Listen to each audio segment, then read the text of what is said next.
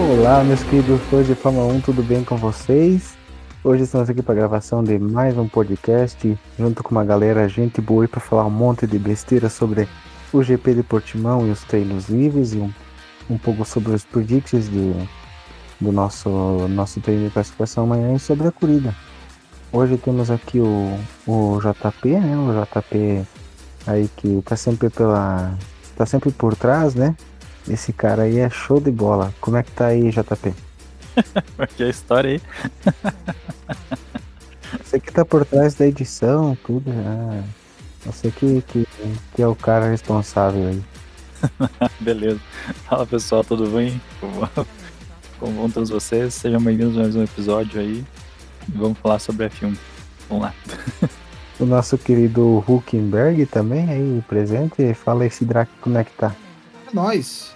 É, mas o, o, importante é que o JP mantém o distanciamento social, então tá um metro de distância, não tem perigo, né? Estamos aqui para falar um monte de bobagem, inclusive comentar, vai ter GP do Brasil ou não vai ter? Temos também aqui o nosso querido amigo Lucas. Como é que tá aí, Lucas? Tudo bem? Fala pessoal, é, bom dia, boa tarde, boa noite para quem está escutando nosso podcast. É um prazer estar com os rapazes aqui de novo. E, senhoras e senhores, para quem gosta daquela aquela sensação de montanha russa, de sobe e desce, amanhã e domingo temos aquela descida linda e maravilhosa de Portimão lá em Algarve. E espero que todo mundo aí goste. Lembrando, é Portimão e não Portimão. Se falar Portimão, os portugueses vão dar um casco na gente. E também temos aqui o nosso querido amigo Alex. Como é que tá aí, Alex? Tudo bem? Como é que vai essa força, rapaz? Ah, não tem como tá ruim, né? Nós temos Alonso hoje em quinto lugar e o Vettel lá atrás. Só por isso já é um sucesso. Mas eu preciso comentar que eu achei estranha a forma do Lucas falar. Que bom estar aqui com os rapazes. Eu achei estranho, mas depois eu comento. É importantíssimo manter o distanciamento social, por isso que eu falo. É, vamos, vamos, a pandemia tá aí, né? Vamos respeitar o respeitar o distanciamento social, vamos também aí passar bastante lubrificante, quer dizer, álcool gel nas mãos. Alex, o mascarado, espero que esteja mascarado mesmo, porque sem máscara não pode. Falar em pandemia, distanciamento social, queria ver que o Alonso está contribuindo com a parte dele, manteve uma grande distância do Vettel aí, e tá tudo certo, Alonso na veia. É, começando aqui, né, pelo final do grid aí, a, a Haas dominando o final do grid, como sempre, né? O que, que vocês acharam dessa, desse, desses treinos livres aí da Haas? Cara, falar em treino livre e falar em fim de pelotão, eu tenho que lembrar do Marzepin, né? O Marzepin, que é nosso companheiro Reinaldo, que é o nosso gerente aí do Instagram, ele adora o Marzepin. Se a semana for bravo aí, que a gente critica o Marzepin e tudo mais. Mas, cara, é difícil dar uma ajuda pro Marzepin, né? Puta, o cara tá ficando na média de 2 segundos, 3 segundos atrás do companheiro de equipe com o mesmo carro, né? Difícil, né? O Mick Schumacher é aquele negócio, é uma pena, né? É uma pena, porque é mais ou menos igual eu. É sensacional, mas de repente a esposa podia ser melhor, sabe? É igual ele, o cara é bonzinho, mas o carro é uma draga, né? O carro não colabora em nada, bicho. Então, né, e aí falando em final de pelotão, né? O o Vettel tá onde mesmo? Então, vamos, toca aí, fala da raça. Mas o Mazepin, ele, ele, ele foi mal e tal, mas eu acho que ele não corre o risco de levar uma chinelada que nem você se ofereceu agora. Mas o. o... Mas eu tava pensando um negócio, acho que Portimão é uma das pistas mais difíceis pra um cara que, que, que tá entrando na Fórmula 1 agora, porque tem muita curva sem referência. Né? Um monte de curva cega lá, descendo, subindo e tal. Mesmo ele tendo andado lá de Fórmula 2, mudou de carro, muda a vida ali. É, Ali o filho chora, mas não vê. Inclusive deu uma passada meio que reto por uma delas, né? Não lembro qual das curvas hoje lá, que ele. Na frente do Latifi lá, a curva era pra direita, ele. acho que ele só lembrou que a curva era pra direita depois que ele já tava vendo a curva saindo ele não tá brita, né? Ele tá, tá inaugurando o spotter na Fórmula 1, né? Vai ficar igual o NASCAR lá, alguém pra ele. Turn right, turn right, turn right, turn left, turn right. Go on track, man, go on track.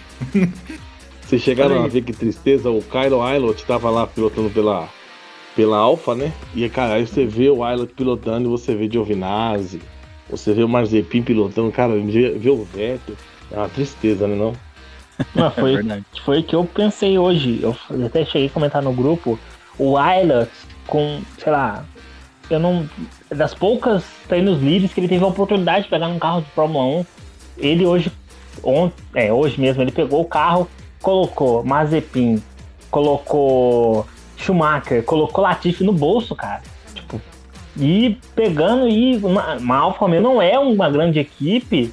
E o cara, tipo, mostrando serviço, mostrando que, ó, vocês fizeram errado e não ter me chamado. Você sabe que se dá um pouco de salsicha pra ele, ele ganhava do Vettel. Mas pior que eu não duvido muito, viu? Agora, dando o braço a torcer pro, pro Alex aí, né? A, situação toda do Vettel ali, não sei não se não, algum outro piloto ali, ainda mais essa pesada nova chegando, não ia dar, apresentar mais resultado, né? Se o Stroll tá indo bem, né? Mas o Vettel já deu entrada no INSS, já a gente está aguardando só sair a documentação para ele poder. Ele já comprou um saquinho de pão para poder dar pros pombos, né? E o Hulk tá aí, esperando o Ayrton tá na pente também. Rapaz, até eu que defendo o Vettel, eu já tô desistindo, mano. Esse... Pior que eu tô vendo aqui, esse final. Amanhã tá com um cara que vai chover lá em Portimão, lá no Algarve. Lugar bonito pra caramba. Eu vou dar uma olhada aqui domingo, como que vai ser. Se domingo chover de novo, eu ainda dou outra chance pro Vettel. Agora, tô começando a entrar na, na, na fila do pessoal que, que acha que ele deveria mesmo, mesmo aproveitar lá, comprar uma boina, um dominó, né? Quem chega na praça tem que trazer o, o dominó novo e ficar jogando lá, velho. Ele não tá com jeito pra esse negócio mais não. Adorei. Dominó e a boininha foi bom. Mas, gente, eu assim, fazendo uma análise bem criteriosa e técnica do Vettel, né? Eu acho que hoje o que tá atrapalhando um pouco o Vettel é, é só assim. É, as pernas, o volante e o carro, né? O, o resto tá legal, pô. Cara, o Vettel não tá conseguindo, gente. Não dá. É assim, eu, eu, eu não sou um, um hater, mas eu também não gosto do Vettel. Mas eu respeito, né? O cara tem título, o Alonso tem título, até o Kimi, né? Mas, cara, não dá. Ele, é, é, a deficiência dele é técnica. Ele não acompanha, né? Ele não acompanha. O carro aí, a desculpa é da direção, é a, é a traseira que é solta, é o reiki. Só que o Stroll, que não é lá essas coisas, hoje terminou em nono, né? E aí fica difícil você defender o cara. É, eu acho assim, o Vettel, ele perdeu o time lá na, na, na Alemanha, e esse ano ele devia, no mínimo, no mínimo, dado aquela, aquele ano sabático, ir lá alimentar os pombos. E ano que vem, numa nova situação, um novo carro, quem sabe, voltar, porque, cara, tá dando dó do Vettel. É, a minha sensação é, seria a mesma, por exemplo, se o Alonso volta e larga em último. O Vettel está na mesma situação. Porque o Vettel não ficou dois anos parado, né? Ele não foi para uma equipe pior. E a, a, a, a, a Aston Martin não tá mal, pô, tá legalzinha. Né? Vamos imaginar só aí, pensando friamente, será que o Huckenberg traria resultados piores? O que, vocês acham? Eu acho que não. Chama eu, chama eu! será que o Sidraque ia bem? Fala aí, macho. Não, mano, o Alonso, cara, tá indo muito bem, né? Eu acho que, cara, pra um cara que ficou dois anos parado, mano, não tomar pau do, do companheiro da equipe como o Vettel já é, já é, mano, uma grande coisa, né, cara? Pô, tomar pau do Stroll, velho, é, é muita vergonha. É muita vergonha. Macio acabou de ser promovido a meu melhor amigo, porque na mesma frase ele conseguiu falar bem do Alonso e mal do Vettel. Já é meu melhor amigo de infância agora. Eu diria até que assim, é, tomar pau do Stroll nem tanto assim, porque o Stroll até que, vamos dizer assim, tá, tá entregando feijão com arroz, mas o problema dele é tipo assim, ele só não tá tomando pau do Latifi, Mick Schumacher e Mazepin, porque eu acho que é meio impossível tomar pau daqueles três ali, né? Porque se não fosse isso, tá complicada a situação, né? Resumindo, ele não tá levando o pau dos aleijados, né? Porque o resto, quem tem duas pernas, mesmo os idosos, tá passando ele. Mas, mas sabe o que, que, o, que, que o, o Vettel tá me lembrando? Temporada de 95 do Mansell. A gente não, às vezes esquece que o Mansell andou 95 de McLaren. O, ele tá aparecendo aqui, tá lá, mas não é nem sombra do que ele era, tá, tá desatento e tal. Então, velho, na boa, independente se continuar a levar, levar pau desse, desse jeito, chama o Huckenberg, chama o. Me chama lá que eu fico no lugar dele, cara. Não, não passa vergonha, mano. Tá, tá complicado. O bom, né, cara? Que aboroada que ele, que ele deu, mano. Isso. Não, mas ele tá certo. Eu vou mandar uma cartinha amanhã. Vou mandar uma cartinha, não, que é coisa antiga, né? Eu vou mandar um, um e-mail pro Vettel pra ver ele fingir um ataque epilético no box, entendeu? E aí depois disso que o médico deu um atestado para ele se afastar uns dias, e aí ele vai protelando. Cara, dói, né? É vergonhoso a situação do A, cara. me- a melhor saída, apesar de eu adorar o cara, tem o Roberto Pupo Moreno, né? A melhor saída pro Vettel ia ser fazer, tipo, fizeram com o Roberto Pupo Moreno, né? Que o, o Moreno passou mal durante uma corrida, não lembro qual foi. E ele vomitou no capacete, vomitou tudo lá, foi um negócio complicado. Isso aí foi uma das justi- justificativas para colocar o Schumacher para correr no lugar dele. Falaram que ele não tinha físico pra coisa. A solução é chegar lá pro Papai Stroll e falar: mano, no Brasil nós temos um negócio chamado feijoada. Você compra uma feijoada, taca no Vettel, deixa ele passar mal dirigindo, ele vai lá, vai jogar tudo pra fora, tira ele do carro, coloca um moleque novo no lugar, acabou, mano. Cara, mas não dá pra esperar até o Brasil, não. A próxima eu- corrida é na Espanha. Serve uma paella pra ele e tira ele fora. Eu, eu estou encerrando a carreira do Vettel com uma feijoada, pra vocês terem ideia de como, como eu tô decepcionado com ele. E a feijoada é tão ruim que é aquela do botecão da esquina, né? Tem- Eu acho que é- eu acho que é resumir legal 2021 pro Vettel. Nada acontece, feijoada. Bem por aí. No caso do Vettel, não acaba em pizza, né? Não, o pior é o seguinte, que daí o, Cidra comentou ali de, de- da época que o Schumacher entrou, ó. Quem entrar no lugar dele ia ser o Huckenberg. Vai, vai dizer que o Huckenberg não vira um, um campeão mundial ali ainda. E pior de tudo, o Huckenberg não tava andando na frente do, do Stroll ano passado? Com esse, É. com esse carro Tava, mesmo carro? tava. Então, é aí que, que, que quebra as pernas. Colocar o, colocar o Huckenberg numa corrida lá, ele vai meter tempo no Stroll, todo mundo vai olhar pro Vettel e falar, mano, vocês dois, vocês dois são da Alemanha, vocês dois são bem alimentados, vocês dois são loirinhos, apesar de você não ter mais cabelo. Cara, o que que acontece, velho? Você tem que ter. Ó, ó, anda lá, você tem que andar na, na frente do filho do dono, filho. E lembrando que mesmo com, o- com a, o, ajudo, o ganho aerodinâmico da, da careca do Vettel, não tá conseguindo andar, né? É, gente, eu acho que se colocar o Huckenberg lá e o Huckenberg, puta, na primeira corrida, se o cara chega em quarto, quinto, cara, eu acho que eles não colocam, na verdade, por causa disso, porque vai fritar o Vettel, né? E vocês ouviram lá a frase que o nosso amigo da Ferrari falou, né? Agora temos dois pilotos. Olha, foi uma afronta, hein? Isso foi, isso foi pesado, né? Foi só pra dar o. Qual é que é? Já, já deram uma quebrada nele ano passado, foi só pra terminar, né? Tiro de misericórdia. E pior que não mentiram, né? Isso que é o pior. Mas vamos lá, tor- torçamos para que o Vettel volte a ser iluminado pela voz divina e de repente, algum dia ele chegue lá e fala: Hey boys, congratulations boys. Ele, eu ainda acredito, eu, eu tenho fé no Vettel. Eu, eu, eu usou, eu usou o brinco pra caramba e tal, mas eu queria ver ele andar, andar bem de novo. Eu queria, eu mas, torço, é- mas perdi a fé, na verdade, sabe? mas eu sou São Paulino, né, mano? Eu tive fé no, no, no, no, no PH Ganso jogando no São Paulo, né? Ó, esse é o bom exemplo. O Vettel é o PH Ganso da Fórmula 1. Começou, foi lá no top, máximo do máximo. De repente, velho, só decepção. O cara lá tá com 30 anos, parecendo um idoso de 60. É igualzinho, velho. Eu compartilho da opinião do Sidraque, por além de também ser São Paulino, mas é, é- é- mas é porque mais é vergonhoso, sabe? Tipo, você vê um cara que foi tetracampeão mundial, tá lá remando pra tentar ficar na frente do, dos, como diz o Alex, os que tem uma perna só, né? Então, é, é a mesma coisa. Eu também torço, mas já perdi a fé. Mas vamos ver aí que vai ver, vai acontecer, porque tem muitas corridas pela frente. Imagina eu que não torço, tô desejando que aconteça uma bosta e tá dando tudo certo. Eu tô feliz na vida. A minha opinião é que o Vettel tomaria pau do Kubica. Aí você tá falando que além do. Além dos, de perder pros caras que tem uma perna só, ele vai perder porque tem um braço só, velho. Ó, ó, ó a sacanagem, mano. Pagar com o braço só. Bem só, mano. Pode- Cara, eu pe- pensa, né, né, vamos, vamos analisar friamente aqui. O Kubica não tomou muito do Russell, cara. E o Russell é um. Ah, é um.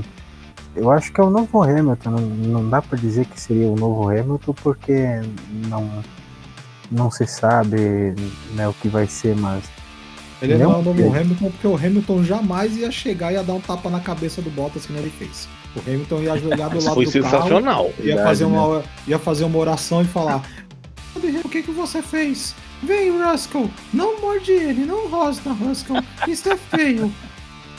Ah, o, o, o moleque é sangue no zóio, mano, não é, não é aquilo lá não. A assessoria de imprensa passou um pano lá depois, falou que ele repensou, mas na hora ele queria descer a mão no, no Bottas ali, mano. É que o Bottas foi ligeiro e ficou dentro do carro, mano. Se sai rapidinho, os dois iam sair da mão. É, o cara é, cara é foda, mano. Eu também acho que passaram um pano, porque ele, na verdade, ele, ele não queria se desculpar com ninguém, ele queria meter a mão na orelha do Bottas. Cara, é, a gente olhou, a gente deixou de olhar pelo ângulo, né? Cara, a Williams ia, dar, ia passar o Bottas, cara. Tudo bem, reta, com chuvas abertas, não interessa. Oh, não dá, né, fio? Bottas aí é outra vergonha, hein? Pau a pau com o Vettel. Mas ia passar vazado, né? Sim, e tipo, mas eu, igual você falou aí, se fosse o Hamilton atrás do Bottas naquela hora, nunca, mas nunca que o Toto ia deixar o Hamilton passar o Bottas ali. Ele ia, achar, ia virar a curva e falar, Bottas, desacelera e deixa o Hamilton passar. Eu, o Bottas nunca, o Bottas nunca ia fazer um negócio desse pra cima do Hamilton, entendeu? Aí o. Ah, mas se fosse o Russell. Ele olhou no para-brisa viu? Pô, é o Russell de Williams tentando passar. Não, amigo, peraí, deixa eu dar uma, uma beiradinha aqui, forçar a beirada aqui e deu no que deu, né? Lembrando que o Russell é o franco atirador a vaga do, do Bottas, né? Pois é. Vamos lá na, na, pras polêmicas. É, culpa de quem? É, é, acho que muita gente falou isso também, né? Mas eu diria assim que a culpa, culpa mesmo de alguém, acho que não foi que foi um acidente de corrida, mas tipo, os dois podiam ter, ter evitado, sabe? Mas o Bottas eu tenho certeza. O pessoal fala que não, ele só foi manter o, ritmo, o caminho ali, mas se você dá uma olhada, dá a impressão que de fato ele deu uma pressionada assim no limite do limite ali, né? E o Russell deve ter no. Como ele tava passando muito vazado, às vezes só na, na puxada que ele deu pro lado ali no susto, deu no que deu, né? Mas eu acho que assim, sei lá, eu não consigo colocar mais de 50% para cada um, sabe? Ah, vou relembrar Galvão Bueno agora, que ali é tipo uma reta curva, viu? O, na hora que passou ali da, na frente dos boxes, já tem uma inclinaçãozinha de nada para esquerda. Mas 300 e lá vai porrada por hora, uma inclinaçãozinha faz diferença pra caramba. Então, então nessa aí, o, enquanto tava na reta, o Bottas tava coladinho na linha branca lá, menino de, de, de prezinho, de bonezinho vermelho, calçãozinho azul lá, tava indo pra escola segurando a lancheira dele. Na hora que começou a curvinha, ele já virou um colegial, ele foi um pouquinho pro lado. Na hora que ele viu que era o Russell com uma Williams, ele entrou no, no, oitavo semestre da faculdade, mano, falou: Ah, mano, ele que lute, velho. Colocou o carro pro ladinho lá e falou: Russell, vamos ver se você, se você tem, tem essa experiência toda, né? Saiu, o Russell foi, foi juvenil e, e colocou a roda na grama, né? Mas tem uma, um detalhe que eu vi no. Falando nisso, o programa sensacional tá sendo aquele supermotor que o pessoal tá passando no Band Esportes depois das, dos treinos e da corrida. Tá muito, muito, muito bom aquele programa lá. O Giafone comentou que aquela é a primeira volta que o DRS estava liberado, porque, porque quando a corrida é dada como, como wet race não tem, não tem DRS, né? Nisso, era a primeira vez que o Russell é, habilitou o DRS na corrida. Sendo a primeira vez que habilitou o DRS, ele estava a primeira vez na pista daquele jeito, meio úmido e tal, que ele recebeu o carro com potência, como se fosse potência a mais, né? Mas com uma velocidade muito maior que o outro. Então nessa aí ele errou também. No fundo, no fundo, eu acho que foi mais culpa do Russell. Se eu não me engano, acho que o próprio. Lembra do Rico, Rico Penteado, que o pessoal lá do Motorsport vive chamando lá, né? Acho que ele comentou a mesma coisa, assim. Falou que na hora que abriu a asa traseira, o cara não tem, o carro não tem mais a mesma dirigibilidade do que um carro que tá com a asa fechada, né? É.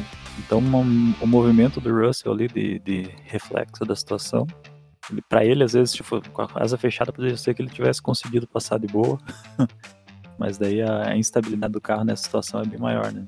Mas como eu sempre falo, piloto ruim que dá corrida boa, quando o pessoal erra, que acontece coisa importante. Se ele só tivesse ultrapassado, a gente ia ficar lá, ah, palmas para Mr. Russell, não sei o que lá, humilhou o Bottas, e falando isso, uma pergunta para o futuro. Bottas seria o novo Vettel? Mas o, o, o no sentido de passar vergonha, claro. Como aconteceu aquele, aquele negócio lá, voou roda, se não tivesse o, o Halo, já ia ter levado o Bottas lá na, numa tragédia também. Como Mateus, ninguém se machucou. Ele é boa. Boa, essa, essa foi boa. Muito boa, casal velho, muito boa. Mas o, o, o, o, Rolou aquele lance legal lá, só faltou a cena de boxe mesmo pra ser perfeito.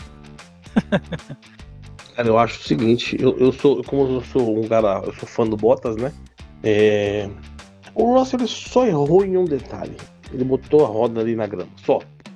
Mas eu acho o seguinte: será que se o Bottas não puxa para direita, será que o Russell também puxaria um pouco o carro? Porque é um lance de reflexo. Você tá mais de 300 por hora, o cara puxa pro teu lado, né? cara, não tem como você não dar aquela balançada pro lado, né? Eu é, assisti reflexo, também o né? programa do Jafone, ele falando sobre o, a asa, né? Cara, eu acho o seguinte: eu gostei do, do, do clima todo. Eu gostei que o, o, Russell ia passar e ficou claro que ele ia passar. Para mim, o Bottas ele deu uma, uma apertada assim. O Russell, pô, aí a gente tem que levar em conta que a experiência ainda faz essa diferença, né? O Russell escorregou, deu no meio do Bottas, arregaçou os dois carros. O Russell desceu com nossa pistola. Foi lá, eu não queria que ele desse um tapa, eu queria que ele tivesse dado uma bicuda na cabeça do Bottas, pra causar um tumulto. Eu quero ver sangue escorrendo no capacete, entendeu? E aí o Bottas esperou, o Russell tá lá do outro lado. Aí levantou todo o pistola bravão, né? Pra não fazer bosta nenhuma. E depois quem ficou desolado, sentado lá, foi o, o Bottas. Então, moralmente, moralmente, o acidente foi uma bosta pro Bottas, né?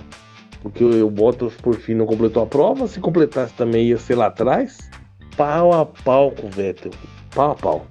Então, assim, culpa, culpa, culpa, né? Eu, eu, eu acho assim, eu, eu daria 45 pro Russell, porque ele foi um pouquinho juvenil no sentido de botar o pé na, o pneu ali na grama. Mas eu acho 55 do Bottas. Se o Bottas não vem para a linha do Russell, o Russell passava ele bonito. Tudo bem, não ia ter a graça da pancada, do burro, né? Tu diz que diz. Mas eu ainda culpo o Bottas. Bottas é uma bosta, essa é a história é, é quase um trava-língua, né? Botas, bosta.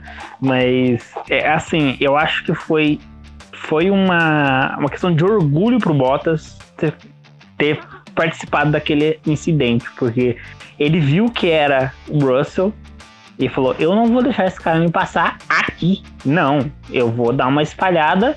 E ele pensou assim: Eu vou recuar. E, e pensou: ah, Eu acho que o George Russell vai recuar porque ele não é louco de fazer isso. E ele foi louco de fazer isso. Pra mostrar que ele é arrojado. E ele botou ali do lado e pisou na grama, cara. Ele pisou na linha branca e na grama e fez aquela lambança, né? Aí é até, tipo, uma coincidência, né? Uma Williams de novo bater na Tamburello, né? Ou uma a variante da Tamburello, né? E é, é, é meio até chocante pra gente ver. Mas eu também achei que ia virar, tipo, na hora que o Russell levantou e veio com o peitão instalado, falei, vai baixar o Salazar Piquet ali, quer ver? Aí ele deu aquele tapinha lá, se a gente viu o dedão no meio do Bottas, e eu falei, porra, velho, esperava mais, galera, que isso? Cara, mas você falou um negócio aí que é, que é complicado. Você falou, não, ali mexeu com orgulho do Bottas, ele tinha que mostrar que não, aqui não, aqui é Bottas, não vou deixar esse cara me passar. Só que ele tava de Mercedes, velho. Ele já foi humilhado por qualquer coisa que acontecesse ali.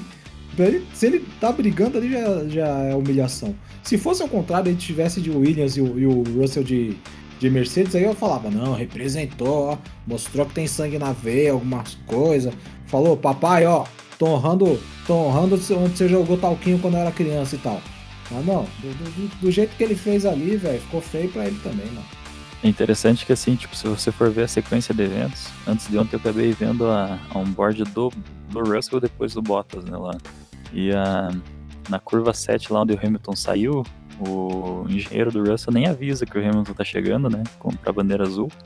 Tanto que ele tá na, na linha dele, e do nada ele só dá uma olhada pro retrovisor e puxa pro lado, e o Hamilton passa vazado ali, né.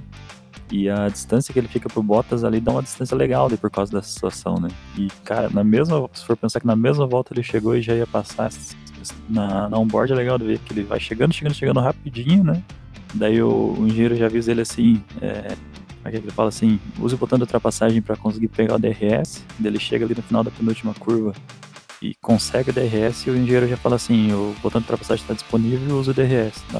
É muito engraçado, ele fala assim, você está mais rápido que o Bottas. E a velocidade que o cara passa, que ele ia passar, na verdade é muito interessante, porque os outros carros passavam ou chegavam para passar lá no final da reta, né? E ali não foi no final da reta, ali, igual disse o Sidrack, ali na reta curva, que é considerada a curva 1, né? Tava muito cedo, o Russell tava muito mais rápido que ele. E outra coisa que é legal que ele acontece o acidente e tal, o Russell fica bravo e tal, não sei o que, daí o engenheiro dele fala assim, beleza, beleza, deixa o carro em P0, deixa o carro em P0. É, o que, que ele tá pensando ali? Não sei o que, deixa o carro em P0, deixa o carro em P0. O Russell sai, joga as coisas pra longe, vai embora. E o carro fica ligado, fica um tempão ligado ali ainda, né? P0 que eu vou dando tua cara, que P0, que Porra de P0. Eu queria falar duas coisas importantes. Primeiro que nós estamos tudo doido, né? O, o Sidraque ele fala bem que a gente vai falar um monte de besteira. Que a gente combinou tudo de falar do, do, do Portimão e tá todo mundo falando do Emília Romanha, né? Esse é só um detalhe, isso tá tudo certo. Mas a gente tá falando o que já aconteceu, pô. A gente é tudo doido, pô. O bom é isso, tudo xarope. O lance bacana da história, que assim, não sei se vocês deram essa atenção. O Bottas passou 30 voltas atrás do Stroll, não chegou e não passou. O Hamilton passou, acho que foi três voltas atrás, chegou, tudo bem que teve o DRS que ajudou, mas o Hamilton passaria com ou sem DRS. Se faltasse um pneu, ele ia passar. Cara, a, a diferença técnica é muito grande. O Bottas é uma. Realmente. O Bottas é horroroso. Dói ver o Bottas, cara. Eu não sei como ele, tem, ele não tem vergonha, né? É muito ruim, cara. Eu pensei um negócio agora que passou esses 15 dias da corrida e eu não tinha pensado ainda. O quem sabe tudo isso do, do Russell e do Bottas aconteceu porque o Bottas duvidava que o Russell ia atacar ele. Aí na primeira oportunidade que tem, na hora que ele olha, o moleque já tá no, no, no já tá no pescoço dele só. Vou passar o rodo. Aí ele se assustou, velho. Talvez foi isso que aconteceu, mano. Pode Eu ser, só fico mas pensando uma coisa, né? O Bottas é tão ruim, mas tão ruim. Eu fico pensando qual era o verdadeiro nível do Massa pra ele perder pro Bottas. Aí eu gosto da conversa, hein? Eu sou fã do Bassa, né? Você sabe que o Bassa é um cara que eu tenho assim, o mais profundo amor. Ele mora, do, ele mora do meu lado direito do meu coração. Cara, desculpa, o Massa não dá, né? O Massa. O Massa só foi pra Ferrari porque ele era apadrinhado lá pelo Nicolas Todd. Essa é a minha opinião. Não tinha nível, tinha N pilotos melhores. Naquele ano que ele chegou a um ponto do Hamilton lá, cara, um acaso do destino provado que nunca mais aconteceu. Daí que eu, eu defendo o título do eu defendo o título do Rosberg. Aconteceu aquilo ali, foi uma zica. Rosberg ia correr mais 20 temporadas e nunca mais ele ganhava.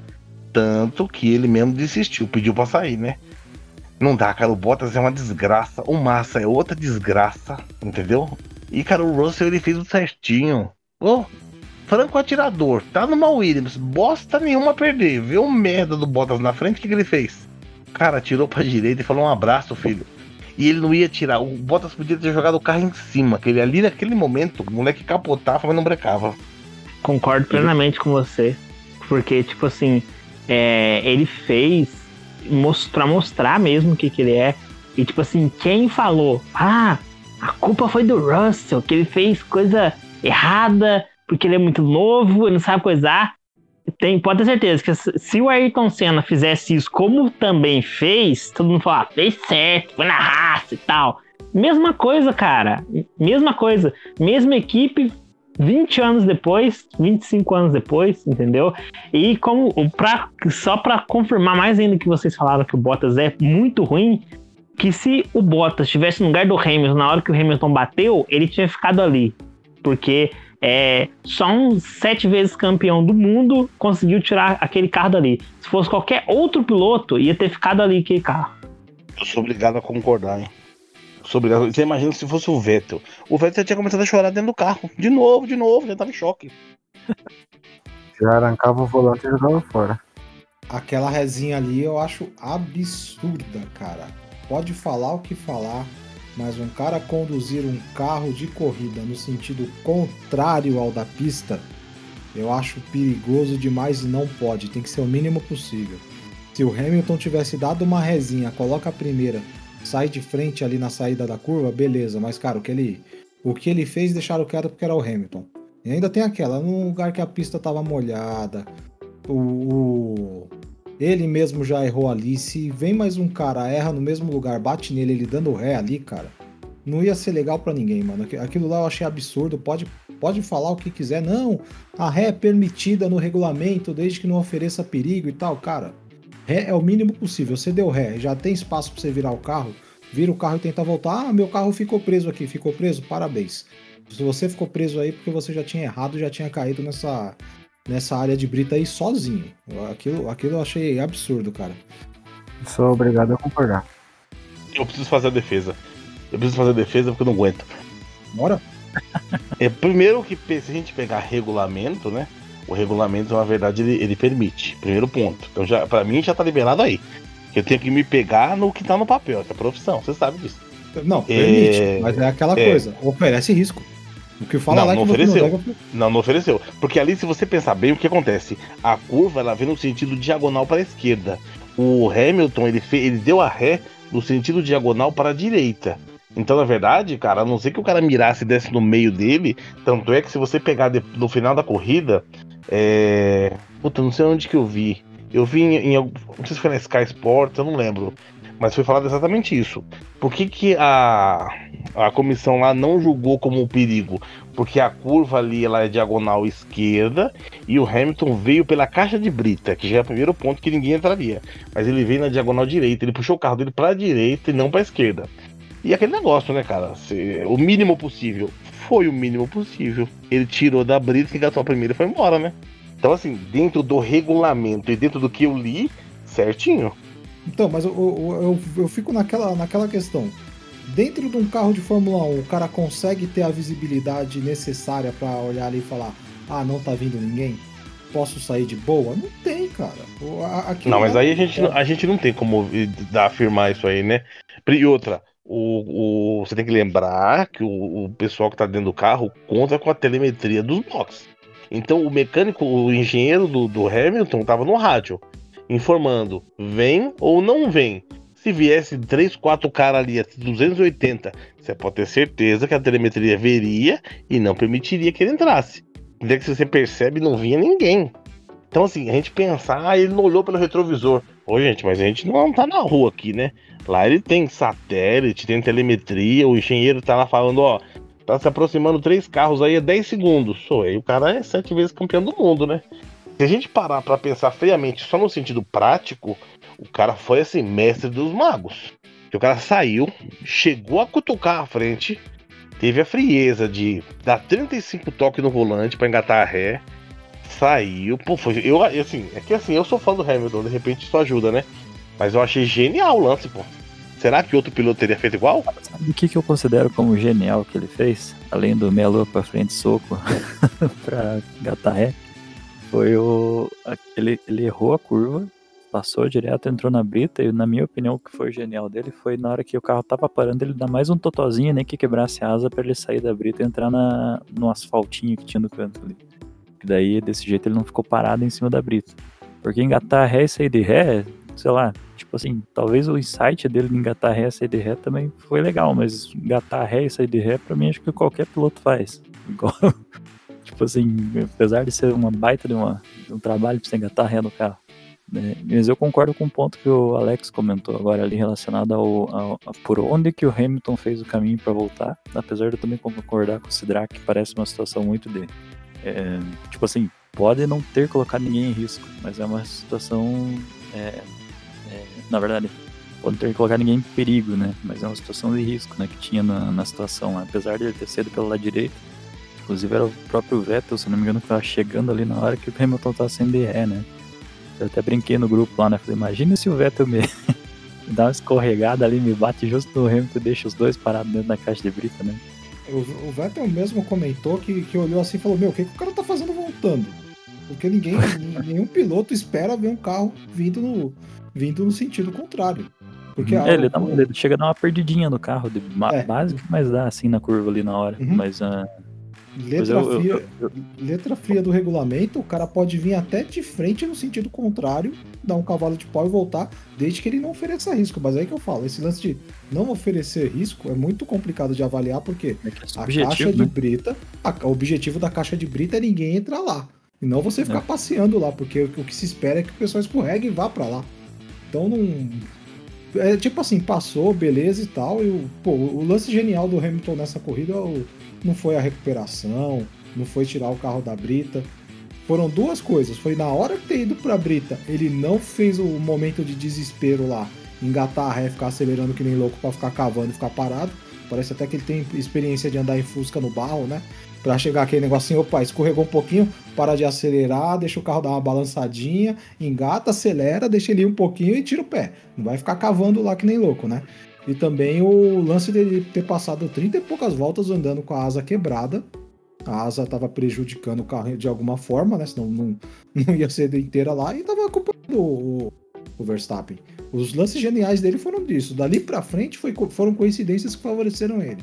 Que ele ter saído ali, não ter tomado punição porque porque andou no sentido contrário da pista, não ter acontecido a bandeira vermelha que deu para ir pro box, deu para trocar asa, deu para consertar carro e tudo mais, que eu acho absurdo. Eu acho que quando o carro vai pro box em bandeira vermelha não poderia trocar pneu nem nada. Troca o que oferece risco. A asa oferece risco? Oferece.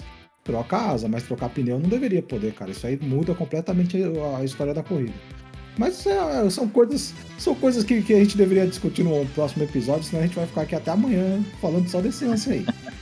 Sim, é uma coisa que eu achei foi essa a brita de Imola tá muito Nutella, cara, porque todo mundo que entrou conseguiu sair. O Sainz namorou aquela brita que foi uma beleza. Se fosse uma brita brita mesmo, ele, ele tinha na primeira saída tinha ficado por lá, entendeu?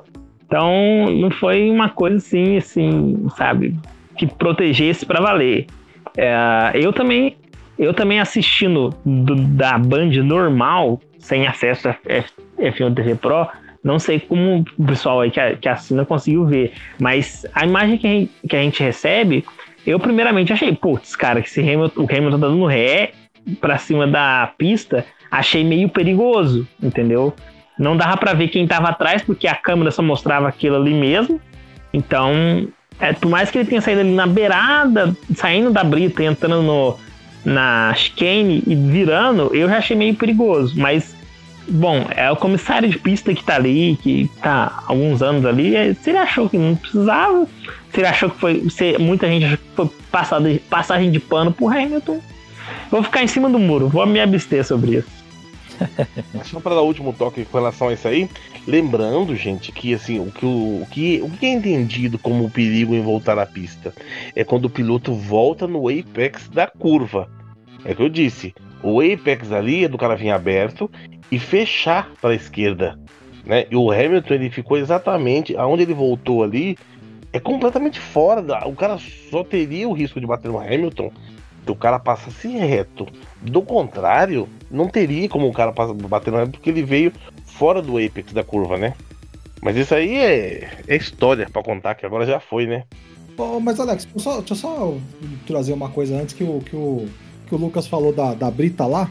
Eu não lembro de coisa. Você tem barba branca que nem eu, você deve lembrar disso.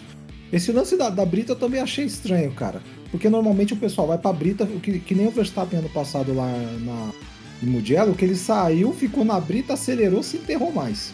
Eu não lembro de antigamente se, se em corrida na chuva, quando era com brita, se facilitava ou se dificultava pro pessoal, pessoal sair.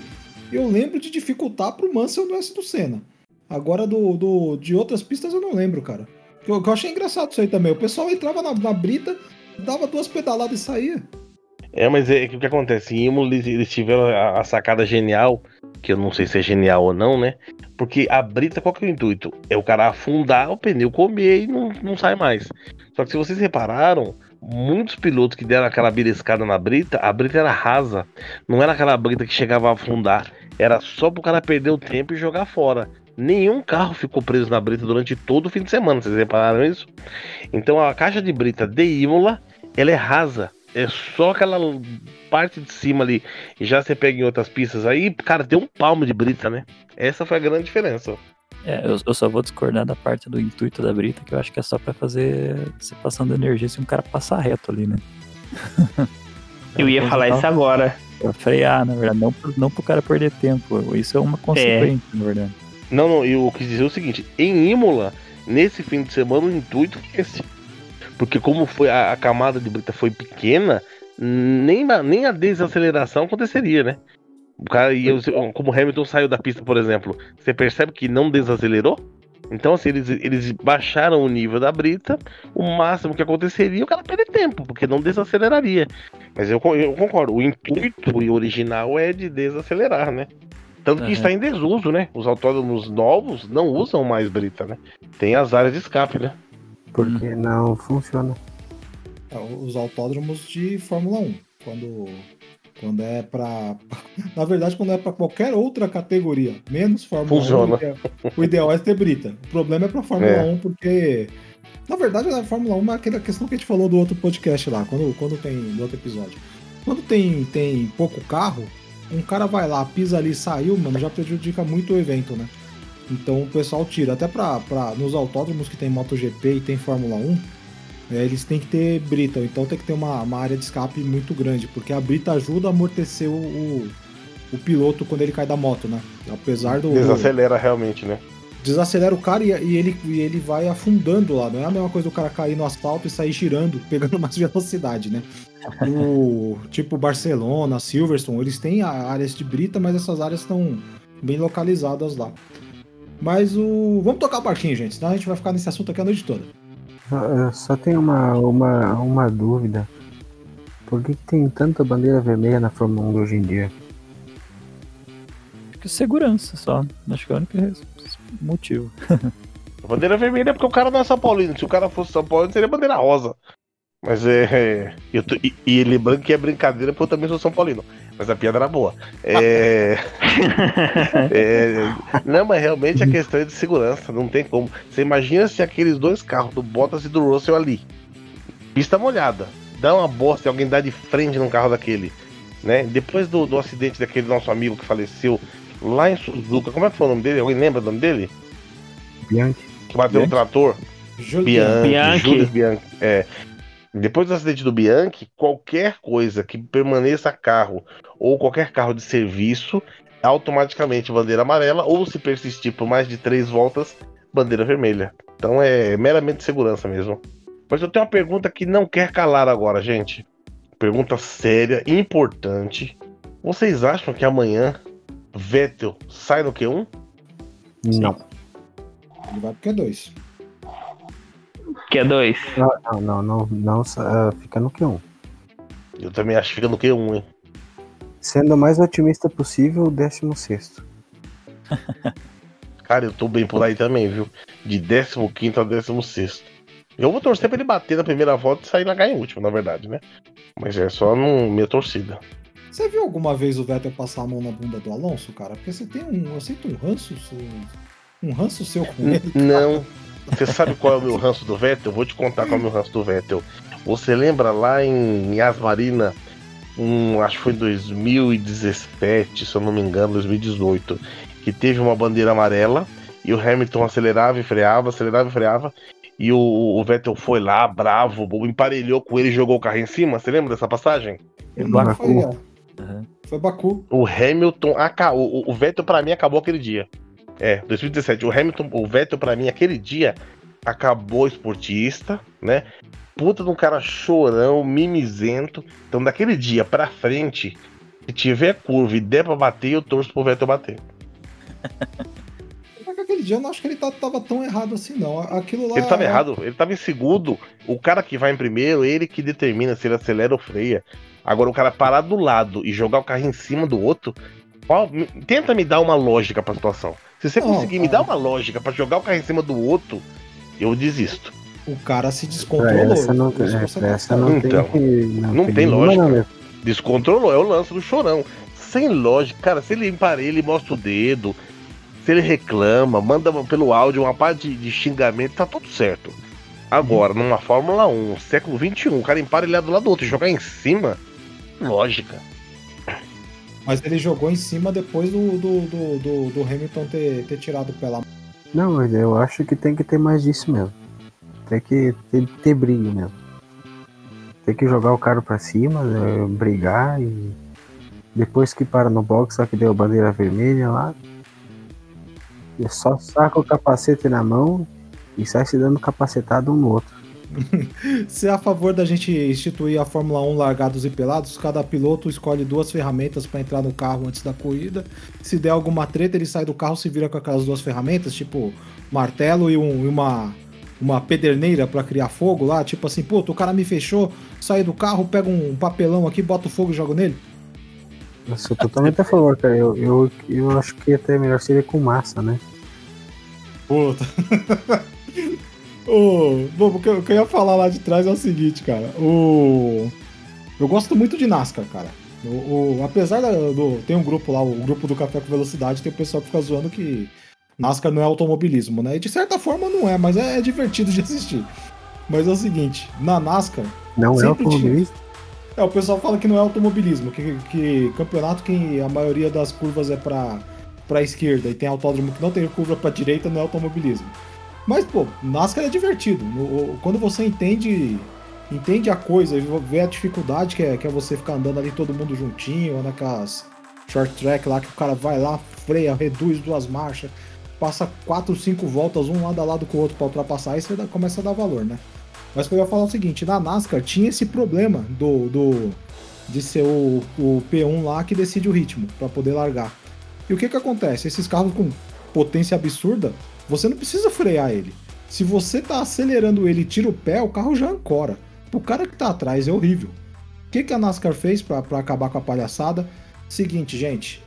Uma volta antes da, da, da relargada, ou algumas voltas antes da relargada, a direção de prova fala pro P1 escolher qual lado da pista que ele vai querer. O P1 escolhe o lado da pista que ele quer e boa. O pessoal vai seguindo lá, tudo bonitinho, tudo na ordem. Aí, depois de ter escolhido o lado da pista, a NASCAR institui um negócio que é chamada zona de, de aceleração. Então, dentro daquela zona de aceleração, o quem vai acelerar para falar agora a gente vai largar é o P1. Se passar da zona de aceleração, qualquer um pode acelerar e passar o P1, o piloto que está na frente. Isso aí acaba com esse problema do cara ficar lá, não, eu vou decidindo o ritmo e tal. Ou, ou então aconteceu um absurdo lá que aconteceu no, no, no GP da Toscana ano passado e tal.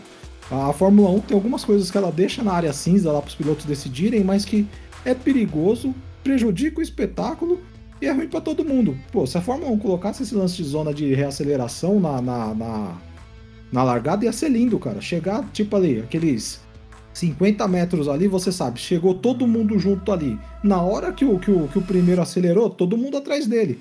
Ou então, puta, ele vacilou, chegou aqui no finalzinho, todo mundo passa o cara e boa. Mas esse negócio de ficar lá acelerando, tira o pé, acelerando, tira o pé, acelerando, tira o pé. Isso só é, é, é feito para dar confusão. E não é uma confusão que eu acho necessária, não é uma confusão que é que é legal pro espetáculo. É aquela confusão que só o cara que tá na frente ele tem mais vantagem ainda. Digamos, a distância não poderia ser maior que depois de uma determinada zona. Uh, não podia ficar mais que dois carros de distância ou três carros, digamos assim. É o que era possível fazer igual na Indy, fazer relargada em movimento, pura e simplesmente. Aí talvez funcionasse. Ou o esquema da NASCAR, né? Que o Cidade comentou. É, é, digamos, é, é, emparelhar tipo um do lado do outro, cara, porque Isso. Certa forma o, o, ali o que aconteceu, um achou que tava, tava muito distante e achou que dava uma acelerada para chegar mais perto. E daí, de repente os caras uhum. começaram a frear e deu toda aquela, aquela confusão lá. Então acho que deveria ter pelo menos uma distância mínima ou talvez uma uma largada em movimento, um cara do lado do outro, primeiro é, do lado direito na frente, o segundo logo atrás, o terceiro uma fila duas filas indianas, digamos. É complicado porque porque tipo é, às vezes acontece, vamos supor, acontece a relargada ali da, da bandeira amarela e um carro que está mais para trás por alguns motivos do resto do anterior da corrida, ele é mais potente que os que estão na frente não passou a linha ainda, o cara tá todo mundo correndo, o cara tá correndo também. E o carro dele vai ser mais rápido do que os outros. Aí fica naquilo, eu vou, não vou apertar muito o pé para não pra esperar passar a linha, ou eu vou apertar o pé e emparelhar com o cara. Eu acho que tipo tinha que ser assim, aquela linha de trás que, que tem no, antes da que normalmente o cara passa com a bandeira verde ali na, no começo da corrida, ela tem que ser ali determinante. O, o cara passou ali já tá valendo. Entendeu? E o primeiro piloto, ele atravessou, ele é obrigado, tinha que ser obrigado a entrar na última curva acelerando.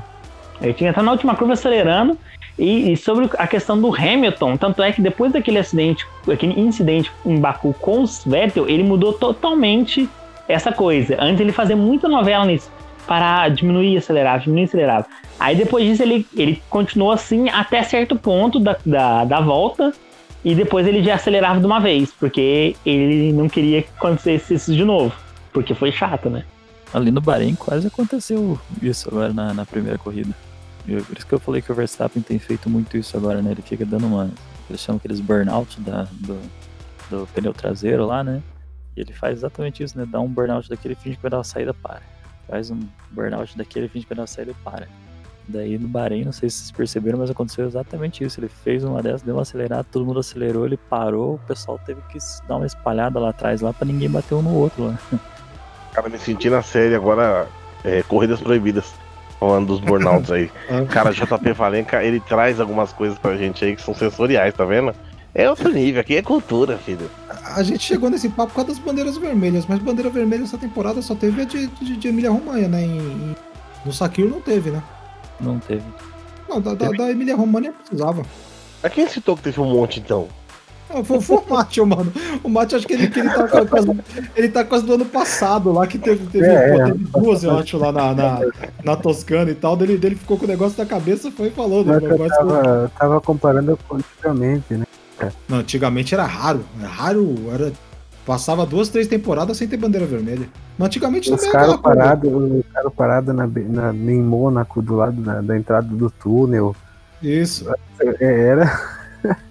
É, a bandeira vermelha realmente passou a ser mais, mais funcional e mais presente depois né, do acidente do Júlio Bianchi. Vocês podem. Tanto é que virou regra, né?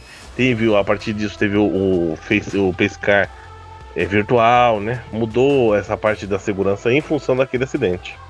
Antes o pessoal até... saía do carro qualquer hora, né? O cara batia, dava uma olhada pra ver se vinha alguém e saia correndo no meio Isso. da pista também, né? É. A, gente, a gente pode até lembrar que, tipo, até 94 a gente não, não tinha bandeira amarela. bandeira amarela era só de, de risco ali naquele local, mano. Bandeira amarela na, na, na, na, pista toda era coisa rara e até na Fórmula 1 o pessoal ficava zoando que bandeira amarela era coisa de americano caipira lá porque fazia o líder perder vantagem. É, se você pensar que o safety car foi introduzido em 91, ou foi em 90, 93? 93 teve o safety car, lembra? Uhum. Não, o safety car não. O Senna, quando ganhou Interlagos aqui, que ele voltou pro, pro box de safety car, lembra? Foi a primeira corrida. É. Que era um Saab, inclusive, a primeira vez. Depois teve o Tempra. Uhum. O safety car já é relativamente novo. O safety car, na verdade, a primeira, a primeira temporada que eu, que eu lembro que ele foi introduzido foi em 94. Não, foi anterior. Ele é, de ele é de 91, se eu não me engano. A primeira vez que o Senna ganhou aqui foi em 91. 92 ele perdeu e 93 ele ganhou de novo, não foi isso? Sim, então foi 91 a primeira, a primeira, a primeira vez que teve a safety car. Que ele voltou pro box de um Saab 9000. E em 93 ele já voltou pro, pro, pro box de Tempra, ouro, 16 válvulas. Então o primeiro safety car foi em 91 ou 92. Tinha o carro, mas ele não chegou a entrar na pista. Ele não era usado nesse sentido. Ele era carro de segurança, mas para outros problemas, não safety car, né? É safety car que eu saiba, pelo que eu. Que eu, eu não era nascido, então. É, coisas que eu li aqui e ali foi 94, primeira temporada com o safety car entrando na pista para controlar o, o tempo, né? Controlar a velocidade e tal. Até eu lembro que naquele, naquele acidente lá o, o a câmera on-board do Senna mostrava ele emparelhando com com aquele Vectra, 16 válvulas, uma coisa linda, maravilhoso, para ele poder, né, para andar mais rápido, né? É. Enfim, senhores, vamos, vamos, vamos dar uma andada aí, senão daqui a pouco a gente vai estar tá falando agora de 89. Vamos falar, do, vamos falar do, do, treino de hoje, de amanhã. A gente começou falando do treino, já tá chegando em 94, cara. É, tudo louco, tô falando que é tudo. Daqui a pouco a gente tava falando já do, do Senna quando entrou na Toleman. Mas vamos lá, a gente começou falando da Haas lá, falou do, do, do Mazepan pra ver como. Mazepan, do Mazepin, pra ver como o Vettel tá ruim, a gente associou o Mazepin, a gente emendou o Mazepin no Vettel. Aí a, a, próxima equipe do grid ali era, era a Alfa. O que, que vocês acham do, do, da Alfa pra amanhã? É isso que ia falar, Sidrak, ia falar assim, você vê como a situação do cara tá ruim, que a gente ia falar da Haas, a lembrou que a Haas tá ruim, falou do Vettel e foi voltando. vou falar da Alfa aí. Cara, a Alfa é o seguinte, a Alfa ela tem, na verdade, ela tem dois problemas. E esses dois problemas que a Alfa tem impedem que a equipe ande um pouquinho mais. São os dois pilotos. São os dois pilotos. O Giovinazzi que é uma desgraça. Começa pelo Giovinazzi. E o Raikkonen, cara, eu tenho o maior respeito pelo Raikkonen, como eu comentei, né? É um ícone da, da, da Fórmula 1 atual, tal, correu lá atrás, mas, cara, não dá mais, né? Não tem mais aquele pique, aquela pegada e tal. Então, assim, a Alfa ela precisa urgentemente de dois pilotos sangue novo. Um, eu acredito que o Wilot realmente deve ser esse cara para ano que vem. E o outro, não sei, precisa de alguém. Não, a, a, a Alfa não vai andar com esses caras. Infelizmente, essa é a verdade. E o carro não é ruim. Se você pegar os treinos aí, cara, ele chegou a andar ali em oitavo, décimo. O Raikkonen pontuou na última corrida lá, se não fosse os, os traumas, né? Então, assim, a Alfa precisa de dois pilotos para ontem. O Sidraque tá disponível para pilotar? Não, eu, eu, só ando. Só, eu tô de olho já no lugar do Vettel, cara. Eu preciso arrumar outra pessoa lá para colocar no lugar do Raikkonen. Mas o, vou falar sério, cara. O, o Raikkonen, ele é o cara que dá a medida da Alfa. É um, é um piloto que não é. Não tá no, no, melhor da carreira, não é pô, tá absurdo, mas ele não passa vergonha. Se tivesse alguém ali fora do, do, do comum, um Russell da vida, um Gasly, talvez até o Huckenberg, pô, ia ser legal. Mas o, eu prefiro deixar ele lá, mano. Quem tá, quem tá ocupando vaga ali é o Giovinazzi, velho. O Giovinazzi, o, o, o Jesus da Fórmula 1, cara, ele não faz milagre. Ó, ó, piada, piada, ó, ó. Puta, senti agora aquela história de Jesus que não é Genésio. Mas tá tudo certo. Eu, eu concordo com. Eu concordo com o Sindrak, porque, tipo assim, o, o Raikkonen, cara, ele é o quarentão que ainda tá assim, tirando o possível da vida dele ali pra conseguir alguma coisa, igual, ou, igual você falou, Alex, se não fosse os problemas que ele saiu de pista lá no, na Emília Romagna, ele tinha conseguido uns pontos assim interessantes para a equipe. E, e, vamos dizer aí que o Alonso também não está muito longe na idade, né? Então, tipo, eu gosto de ter, eu gosto de ver esses pilotos mais velhos no grid, não só porque eles ah, já tá, tá fazendo o necessário, mas é muito, sabe, em todos os outros esportes é só as pessoas querendo pessoas mais jovens, cara, mas tipo, só porque o cara é mais velho não quer dizer que ele é ruim, entendeu? E o Iceman é o bichão mesmo. Interessante isso aí que vocês estão falando, porque, por exemplo, ali o Alex falou do Island, tá vendo aqui na tabela, ele ficou mais ou menos 5 décimos do Raikkonen no FP1 que ele fez, sem, na primeira vez andando ali, igual comentaram, né, tipo, pode até deixar o Raikkonen tirar o Giovinazzi, mas é ruim, né, ver ele ali, tipo assim, ficou em segundo no F2 ano passado, e esse ano vai dar uma ou outra volta pela Alfa Romeo num teste, né, Menos que aconteça alguma coisa, mas ninguém também espera por isso, né? Mas a Alpha tá complicada. eu também voto pro Islet no lugar de Giovinazzi ano que vem. E eu achei meio estranho. Achei assim, não estranho, mas até onde eu saiba, o Kubica era o, o piloto reserva barra testes da, da Alfa Romeo. Agora o Islet também entra. Então, é, vamos ver o que vai acontecer. Não, mas o, o lembra que o Kubica é só um piloto patrocinador, né? O Kubica não será mais piloto de oficial de nenhuma equipe, isso aí pode esquecer. É só uma jogada comercial lá, dinheiro e tudo mais. O piloto no ano que vem deve ser realmente o Arnold. Falaram do Kubica mais cedo, e eu não sei se vocês viram a.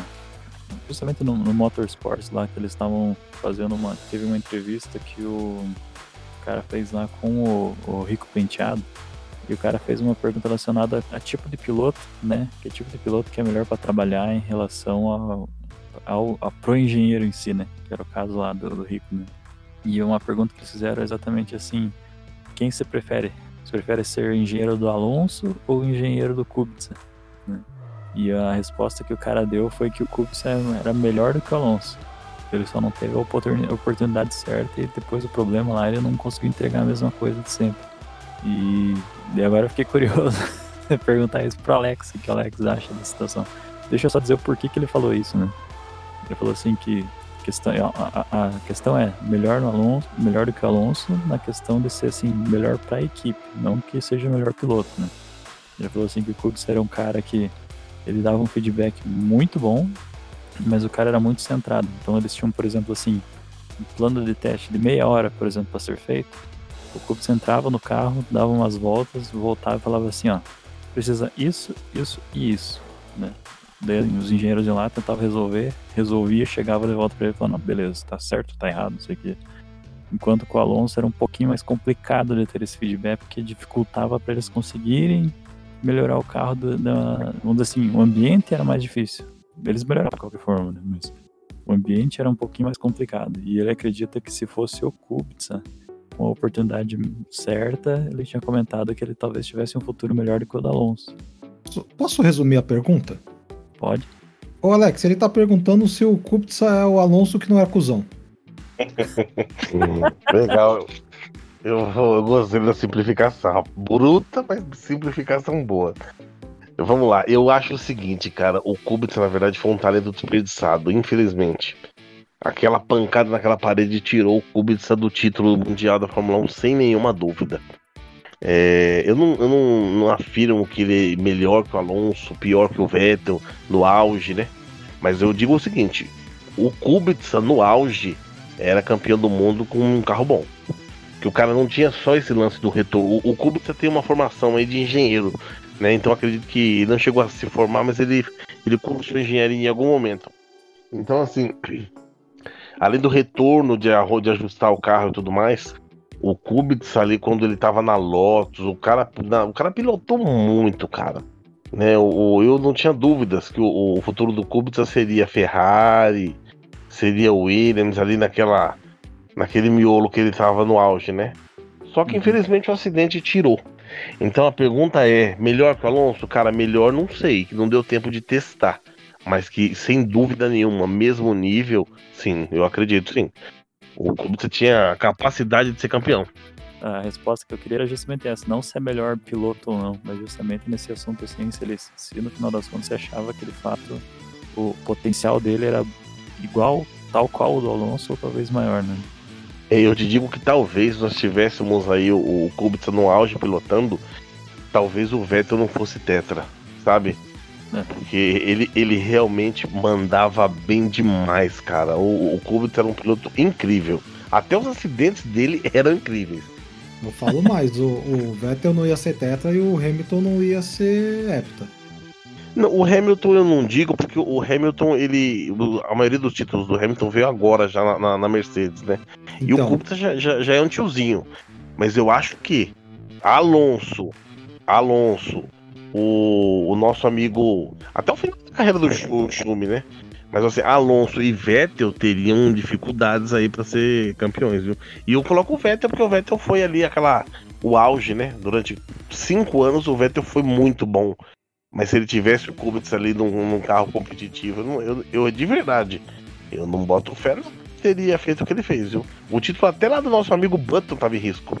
Eu acho que o Hamilton não teria tanta, tanto destaque a ponto de ir pra Mercedes. Eles, eles teriam uma opção muito boa ali do, além do Hamilton. Entendeu? Por isso que eu, que eu digo que talvez o Hamilton não ia ter os sete títulos dele. O, o Kubica, cara, que eu falo cúbica mesmo, na, na época, eu tô, tô tentando puxar da memória aqui, ele era o que o Max é hoje. Ele é o cara que a gente olhava para ele e falar, cara, se tiver um pouquinho mais de carro, esse cara é campeão. É exatamente a impressão que ele deixava. É, eu vou divergir de você em alguns pontos, né? Eu, eu, ele não era o gênio que o, o Max hoje, vamos combinar, o Max ele tem um toque de gênio, né? O Kubica não era esse piloto. O Kubica era, vamos imaginar o seguinte, ele era o Max o Leclerc era um baita piloto, era um baita piloto, centrado, porque o, o, Max ele tem nuances de gênio, como teve o Schumacher, como teve o Alonso, como teve o Vettel nos títulos e como tem o Hamilton hoje.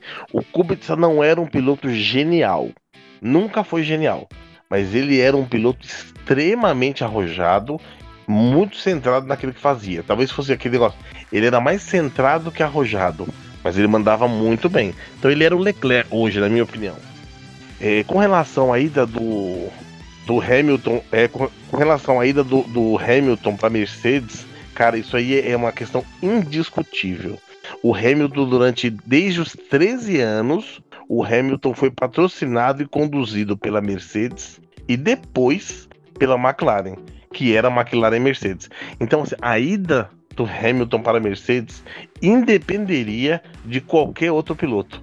Né? O Hamilton era prata da Mercedes e era favas contadas. A questão era. Tanto é que assim, o Hamilton largou a McLaren Mercedes do seu top para ir para a equipe do Schumacher e Rosberg, que não tinha conhecido ganhado bosta nenhuma, né? Que o pessoal fala assim: ah, mas o Hamilton, lógico foi para Mercedes. Sim, mas quando ele foi, a Mercedes não era bosta, não tinha ganhado nada. Passou a ganhar a partir daí, né? Então eu não, não discuto a questão do, do Hamilton na Mercedes. E é isso. Não, essa parte eu não sabia que ele tinha patrocínio da Mercedes antes. Eu sabia da parte da McLaren. Não era nem da McLaren, era o Ron Dennis direto, não era? É, não, ele sempre foi patrocinado pela Mercedes desde os 13. O lance com a McLaren foi que ele um dia foi lá falar pro Ron Dennis num, num, num treino de kart que um dia ele correria pela McLaren. O Ron Dennis anos depois voltou e apadrinhou ele e na sequência ele foi. Ele sempre depois virou. É que antes não tinha esse lance de academia McLaren, né? Mas ele virou um apadrinhado da McLaren. E então ele assim. Quem fez o Hamilton foi a Mercedes durante toda a vida. A McLaren entrou depois, também como McLaren Mercedes. Precisamos lembrar disso. A McLaren na época era Mercedes-Benz.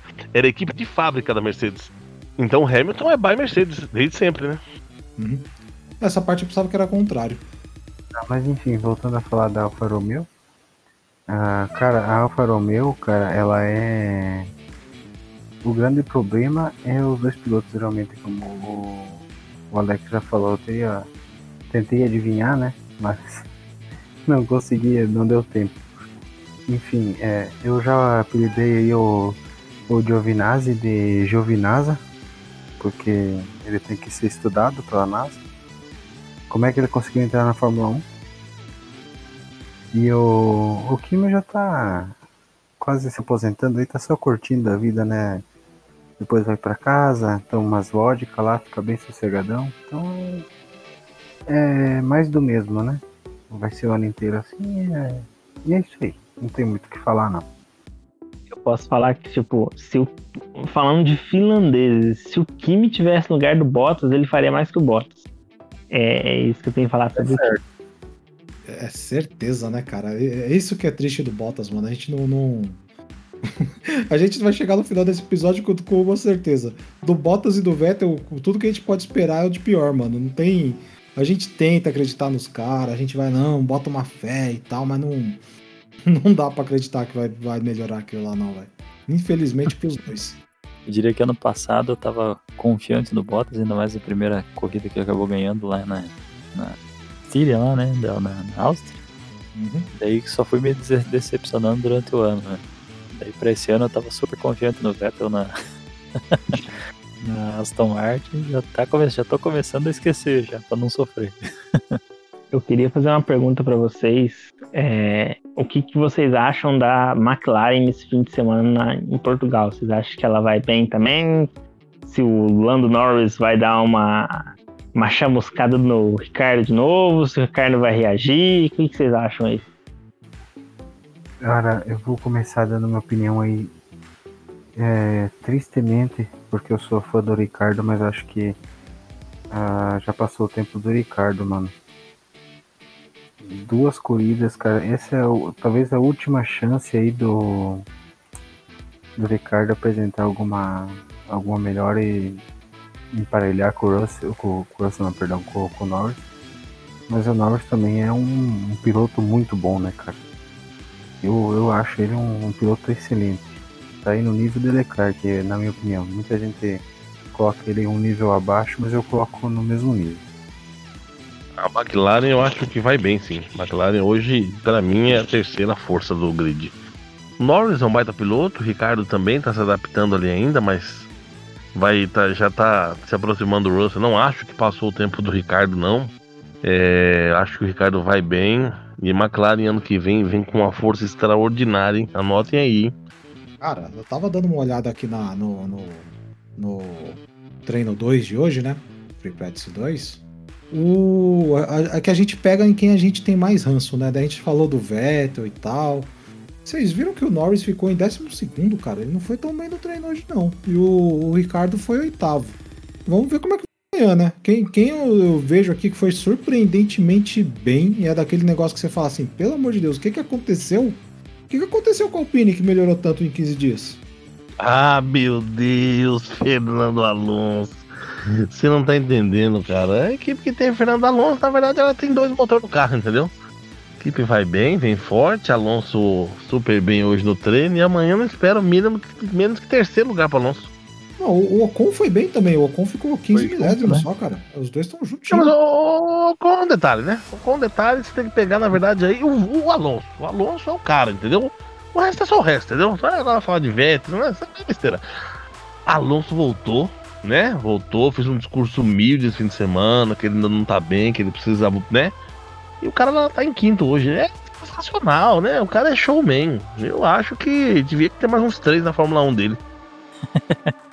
Eu acho que amanhã vai estar tá tudo diferente, cara, desse treino aqui. Eu tô olhando uns negócios muito estranhos, tipo, a Alpine na frente, o Sainz tá em quarto. Agora que eu prestei atenção nisso aqui, que, que a gente viu lá, o Vettel lá no último normal, Tsunoda em 14, ah, isso aí é esperado, o japonês é bom, mas no, no, no treino ele dá umas rameladas mesmo. O Russell em 13, pô, como a Williams melhorou? Melhorou, então é um negócio meio que esperado e tal. Daí pra frente, cara, você começa a ver os negócios estranhos, tipo, o Norris em 12, o Pérez em, em, em, décimo. Eu acho que amanhã a gente vai ver os negócios meio diferentes dessa corrida, viu? É, não, falando um pouco mais sério agora, né? É, eu acho que na verdade as forças amanhã se equilibrarão, né? Mercedes, Red Bull, Ferrari e McLaren, né? E dali para trás ah, não deve mudar. Acho que o Stroll deve largar bem um pouco à frente. Alonso aparentemente vem bem, gostou da pista, mas não, não, não acredito que devemos ter tantas diferenças com relação à última prova também não. Lá atrás, que a gente já imagina, né? Vettel vai estar lá no fundão. Alonso, aparentemente, realmente, a, a, a Alpine trouxe algumas novidades na última prova que não fizeram muita diferença, mas que com ajustes nesse último grande prêmio parece que realmente vem um pouquinho melhor. Não para pegar a McLaren, passar a Ferrari, nada disso. Acredito que o lugar da Alpine hoje ali é oitavo, nono, mais ou menos décimo, não, não deve ser muito diferente. Mas é isso aí. É, a, a McLaren, ela. Assim, a, acho que eu, a, a, diferença entre os dois britânicos, o Lando Norris e o George Russell. O Russell tem toda aquela pressão em cima dele, falando: você vai ser o próximo piloto da Mercedes. Você vai ser o próximo Lewis Hamilton. Você vai estar tá no lugar do Bottas. E tal. O cara fica assim, sabe? Tipo, insano, sabe? E o Lando, cara, ele. A McLaren sabe escolher piloto. Vocês sabem disso. A McLaren sabe escolher piloto certo na hora certa. Então, tipo, foi assim com o Lewis Hamilton. Agora tá sendo assim com o Lando Norris. O cara não tem preocupação nenhuma do que ele vai ser daqui pra frente. Ele vai fazer a corrida dele, cara. E o cara é jovem e sabe, tá pilotando muito bem, muito bem.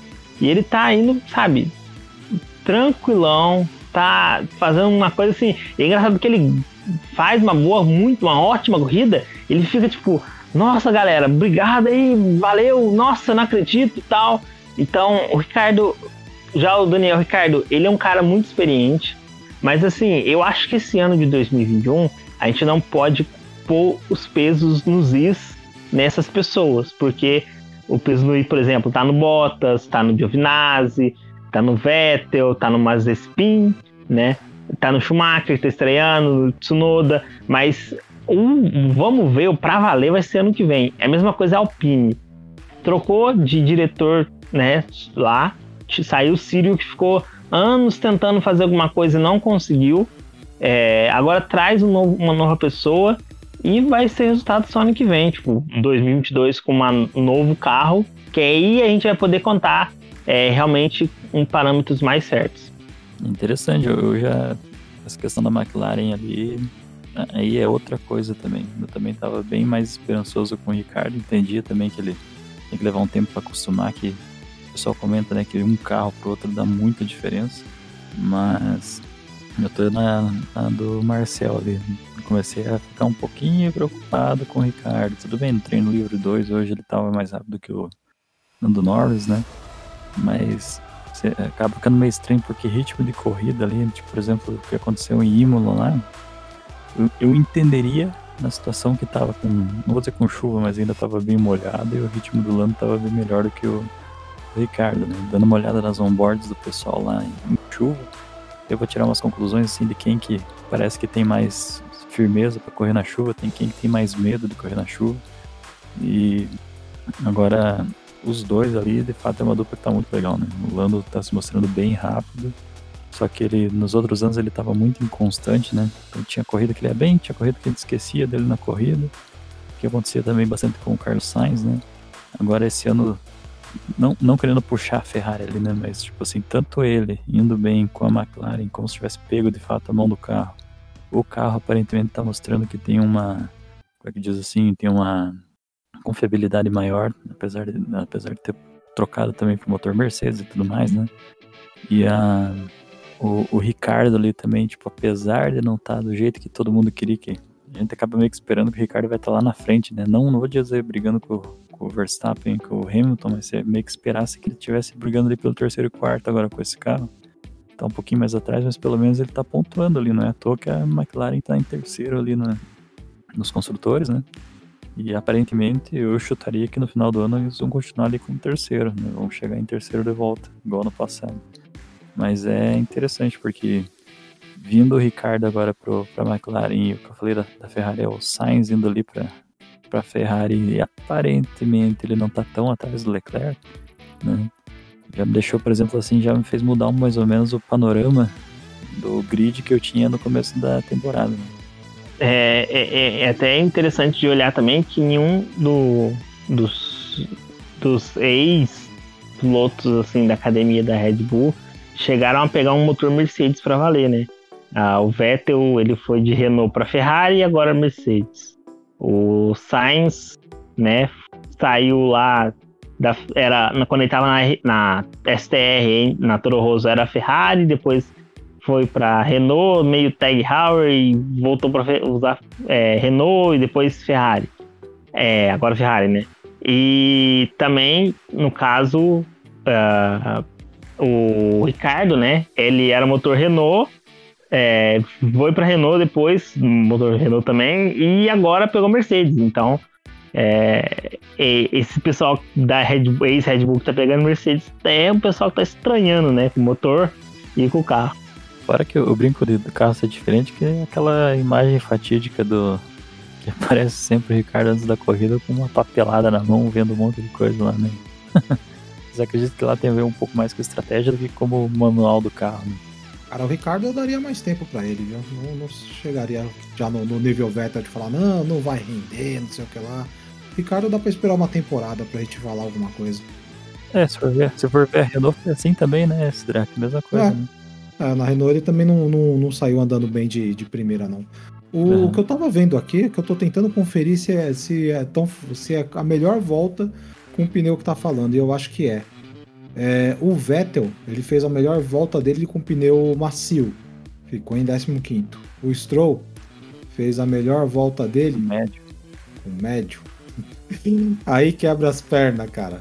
O de quem tá lá na frente. Não, o Stroll também foi de macio de quem tá lá na frente, o único que tava de pneu pneu macio é o Ocon. O Alonso ficou em quinto com pneu pneu médio, cara. Então dá para acreditar. Ah, meu Deus, mas aí você tá falando do Alonso, filho. É outro nível, né? A pegada é outra. Alex nem dorme hoje depois dessa. Né? Vai acordar amanhã, já vai acordar amanhã fazendo a tatuagem da bandeira da Espanha no braço, velho. foto do Alonso tatuado na bunda. Falando nisso que eu falei lá no comecinho, vocês acham que vai ter GP do Brasil esse ano pro, pro, pra você aparecer lá com o dorso o dorso com aquela frase bem bem discreta, bem familiar, Alonso me engravida? Porque depois que cancelaram o GP do Canadá lá, ficou bem to, todas as corridas da América, exceto o GP dos Estados Unidos, porque lá a vacina tá funcionando, já tá tendo evento e tudo mais todas as outras corridas entraram no, no, subiram no telhado, né? Pois é, não teremos GP Brasil, viu? Eu tô aqui quase que em frente ao autódromo. E, cara, nada, absolutamente nada leva a entender que teremos GP Brasil. isso fora a questão jurídica também, né? Que tem todo aquele problema com o nome, a, a prefeitura poder coisar, ter a corrida ali. Então, é, fora a questão jurídica, também tem a questão da, dos anos da peste, né? Então, é, é, eu não sei se até novembro vai estar, tá, sabe? Eu também estou votando do que não vai ter o Grande Prêmio do Brasil ou Grande Prêmio de São Paulo. Eu acho que vai sair e vai entrar Sepang no lugar, hein? Mas aí quase que eu, que eu me entreguei aqui. Eu ia falar, pô, ia ser uma boa. Como assim ia ser uma boa, mano? Tirar o Grande Prêmio do Brasil? Não, o Sepang, Sepang é uma pista que eu acho legal, mas no lugar de Interlagos não, né, pô? Pelo amor de Deus. O... Eu continuo falando, eu não sei. Apesar, eu não sei é mais um desejo do que uma razão. Porque o, nos Estados Unidos começou a vacinação em dezembro. E a NASCAR, eu acho que em, em março já estava correndo com o público. Mas aqui é Brasil, né, cara? Não dá pra fazer esse tipo de comparação. Então eu acho que mais um ano a gente vai ficar sem corrida, cara. Não tô, não tô, não tô acreditando nem em Grande Prêmio no Brasil, nem em Grande Prêmio no México. No México também estão numa situação da pandemia parecida com a nossa, não tá legal o negócio lá. E é na mesma na mesma perna do campeonato, né, que vai lá sim, sim. Cota, Cota, né? Uhum. Cota, Hermano Rodrigues e Interlagos. Eu acho que talvez vai ter só, só cota e depois já pula direto pro Japão. O pessoal vai fazer alguma coisa desse tipo. Eu posso fazer uma pergunta para vocês? Opa, fale. É, qual o país que que gosta de, de remexer é, o bumbum? Remexer a bunda. A Nossa. Mexe com... Eu deixo pro Alex. Eu pensei que ele ia falar que é com balança, né, mano? Mas o, o, o, A gente consegue fazer cada piada. O Alex, o Alex tá procurando a gilete pra cortar os, os pulsos depois da piada. O Alex costuma dar uma desmanhada nessas horas. É. Gente, o que aconteceu? Acho que eu um ataque epilético. Vamos fazer um bolão aí, os 10 primeiros e uh, o pódio no domingo? Pode ser. Show. Bora tacar fogo aí. Eu acho que amanhã o Hamilton crava sua centésima pole. Eu acho que nós teremos Max Verstappen em segundo, o Bottas em terceiro, Pérez em quarto, Norris em quinto, nós teremos Ricardo em sexto, nós teremos Leclerc em sétimo, Alonso em oitavo, Sainz em nono e Gasly em décimo. E o, e o seu top 3 de domingo? Top 3 domingo, lamentavelmente, Max Verstappen em primeiro, Hamilton segundo e Bottas em terceiro. Então, tá bom. Vou dar aqui o meu minha jogada aqui. Bom, amanhã também acredito na centésima pole position do Sir Lewis Hamilton, né? Ele vai ser seguido de Max Verstappen e Sérgio Checo Pérez em terceiro. O quarto vai ser o Bottas, o quinto o Leclerc, o sexto o Lando Norris, o sétimo, o Carlos Sainz, o oitavo, uh, é, o oitavo pode ser uh, o Pierre Gasly, o nono, o Alonso e o décimo, o Stroll. Uh, top 3 de domingo, eu também, ó, já vou avisando, hein, pra vocês, vocês, falar, vocês falar que domingo vocês tiveram um déjà vu, mas não é um déjà vu. Vai ser no capricho, no capricho, Lewis Hamilton vai ser seguido de Max Verstappen e de Charles Leclerc. Olha aí. No sábado. Vou até colocar a voz de narrador agora. Sábado, região do Algarve, circuito próximo da cidade de Portimão, teremos na grelha de largada Verstappen em primeiro, Hamilton em segundo, Pérez em terceiro, Norris em quarto, Ricciardo em quinto, Leclerc em sexto, Gasly em sétimo, Sainz em oitavo, Stroll em nono, Alonso em décimo. Olha Para aí, o domingo. Entrou no, no grid. Bottas vai dar alguma. Vai, vai rolar alguma Bottas com eles. Para o domingo, teremos Verstappen comemorando a vitória, Pérez em segundo, Hamilton em terceiro. Eu tô achando que vai rolar uma estratégia de pneu diferenciada pro Pérez para ele poder atacar o Hamilton. Ou pra ele se fuder também, né? Porque a, a Red Bull pra lascar o segundo piloto é uma delícia.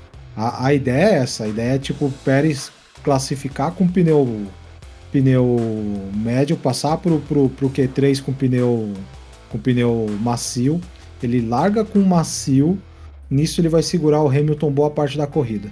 E nisso o Verstappen abre. Vamos ver o que vai dar. Posso, posso causar treta aí? Vai lá. Décimo, Russell. Nono, Alonso. Oitavo, uh, Sainz. Sétimo, Ricardo. Sexto, Norris. Em quinto, Leclerc. Em quarto, Bottas. Em terceiro, Lewis Hamilton. Em segundo, Max Verstappen. E Pérez vai marcar pole. Deus. E no final de semana, no domingo, no final de semana, no início da semana, no GP, hum, ah, Verstappen, Pérez e Hamilton. Olha aí, duas pessoas já pensando nisso. tá, deixa eu, deixa eu colocar aqui minha ordem também do grid. Eu acredito que amanhã também o, o, o Hamilton vai conseguir a pole. O Bottas vai estar ali na cola e o, e o Verstappen em terceiro. Pra, pra grid de largada. Em quarto, eu colocaria o Norris, largando em quarto. Em quinto, o Leclerc. Em sexto, Gasly. Sétimo, o Alonso. Oitavo, o Ricardo. Nono, o Stroll. E décimo, eu colocaria o. o Pérez. Acredito. Eita, Pois é. Baseado mais ou menos no que eu vi hoje. Apesar de que no primeiro treino ali ele foi rápido até, né? Conseguiu tirar uma volta rápida, mas foi uma volta ali e depois no, no, no treino 2 ele parece que não conseguiu encaixar, né? E como a corrida vai estar numa situação mais parecida com a corrida, a qualificação vai estar mais parecida com o treino 2, então por isso que eu tô chutando essa situação. Só que na corrida em si, eu colocaria o Verstappen ganhando, o Hamilton em segundo, em terceiro eu vou colocar o Leclerc também. Eu quero mesmo que aconteça uma zica igual Monza do ano passado, né? É, e ele vê lá na frente, lá entre P1 e P2, Norris e Leclerc, assim, ó, dando faca pra vencer. Mas é um só um sonho, né? Quant- Quantas posições que o Raikkonen, vamos, vamos fazer o bolão, quantas posições o Raikkonen vai ganhar na largada? seis. Oito. Três. Deixa eu até corrigir um negócio que eu falei errado. Eu tava vendo a previsão de tempo lá pra, pra Portimão. Eu, eu acabei vendo da semana que vem. A chance de chuva pra, pra sábado e domingo é praticamente nula. Tá, Isso. tá com 2, 5% lá de, de, de precipitação. E vai estar com 20 graus, que é uma temperatura. Não é quente, mas também não tá, não tá frio. Uma temperatura ideal pra Fórmula 1 acontecer. Então, eu acho que, o- que o Raikkonen passa 2 na largada. Tem, tem, não, não vai ter o espetáculo do ano passado, não. É, eu tava, eu tava falei brincando, mas porque um, um dos fatores foi justamente a chuva, né, no passado, que ajudou a situação. né? Que o cara, o cara faz rally no gelo, né, mano? É literalmente. Vamos lá. Tirando o Hamilton, essa parte toda que a gente já sabe que vai fazer estragos, né? Primeira pergunta. Quem será o destaque positivo da corrida? Aquele cara que vai realmente chamar a atenção. Aí vamos tirar fora o Hamilton e o Max, né? Que em situações normais vão, vão, vão andar bem. Fora esses dois. Quem é o destaque positivo da corrida? Segunda pergunta. Quem é o destaque negativo da corrida? Ora, o, na minha opinião, o destaque positivo vai ser o Japa, Brabo, Yuki Tsunoda e o, o, o vexame da corrida assim, eu acho que vai ser o de sempre. Eu vou, ô garçom, desce o de sempre aqui, desce um Mazespin aí pra nós. Não, mas tira- o Marzepin também tinha que ser café com leite, né?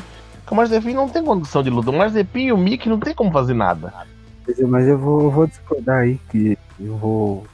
O destaque positivo pra mim vai ser Daniel Ricardo. Vai tirar um, um pódio aí pra nós, torcendo muito naquela esperança. E o destaque negativo vai ser o Latifi. O Mazepin vai, vai fazer uma corrida bacana, não vai rodar. Uh, o Mick Schumacher também vai, vai chegar em 15 15 e o Latifi vai rodar na primeira curva. Pessoal, vou usar uma frase que eu uso muito no trabalho corporativamente, que é o seguinte: da onde a gente não espera nada, que não vai sair nada. Então, tipo assim, esperar que o, que o, que o, que o Mazepin vá, vá bem, tá, o máximo que a gente pode esperar dele é que ele seja um destaque negativo mesmo. Eu acho que quem vai surpreender bem vai ser o Pérez, ele deve andar bem esse final de semana.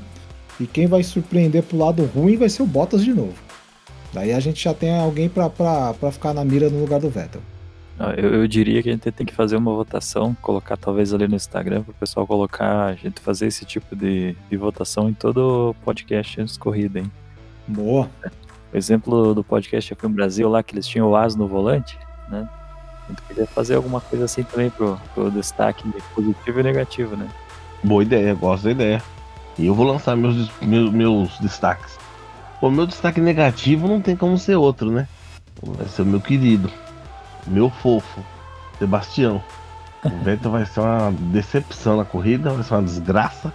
E meu destaque positivo, e não é porque eu sou fã, não, mas eu acho o, o Alonso com essa, essa parte do tempo aí, o cara ficar em quinto, com pneu médio. Cara, vamos pensar friamente. Cara, andou muito, hein? Andou muito, andou mais que o carro. Acho que o Alonso amanhã vai se dar bem. É, eu, eu, eu seguiria o relator, mas eu não vou chegar tanto. Tá, eu acho que o meu negativo eu colocaria ali como nesse caso assim negativo no sentido não de que vai chegar em último vai correr mal porque o Mazepin se ele terminar a corrida e não atrapalhar ninguém na minha opinião beleza né? Fez o arroz com feijão dele não significa que ele vai ruim que seja destaque negativo mas eu vou considerar que eu acho que seria o Bottas destaque negativo que eu acho que ele pode até igual eu comentei ali ir bem na, na, na classificação mas no ritmo de corrida uma coisa que eu até comentei hoje, no, se foi no grupo lá, que eu achei legal que esse ano o meio do pelotão chegou um pouquinho mais na frente lá, né? Então, não tá tão longe igual era antes e tá mais embolado. Então acho que manrinho, alguma outra coisa que o Bottas cometeu, ele vai acabar caindo para trás. E meu destaque positivo para a corrida da manhã eu vou colocar o Gasly. Só uma coisa para comentar, duas na verdade. O Macho aí colocou, falou que é, o Mick Schumacher termina em P15, então esse seria o melhor momento da corrida, né? O melhor piloto, porque se ele conseguir colocar aquela Haas, aquela nhaca em 15, vai ser coisa maravilhosa, né? Claro que isso se o 16 20 não bater, né? Então. Você era melhor que essa parte, irmão. Você tá me tirando? Falei que ia quinto, eu não falei que ia ter mais caro pra trás, velho. É, e assim, é, será que vamos ver de novo o Russell ameaçar a décima colocação do Bottas amanhã? A gente viu isso no molhado, mas será que no seco vai rolar também?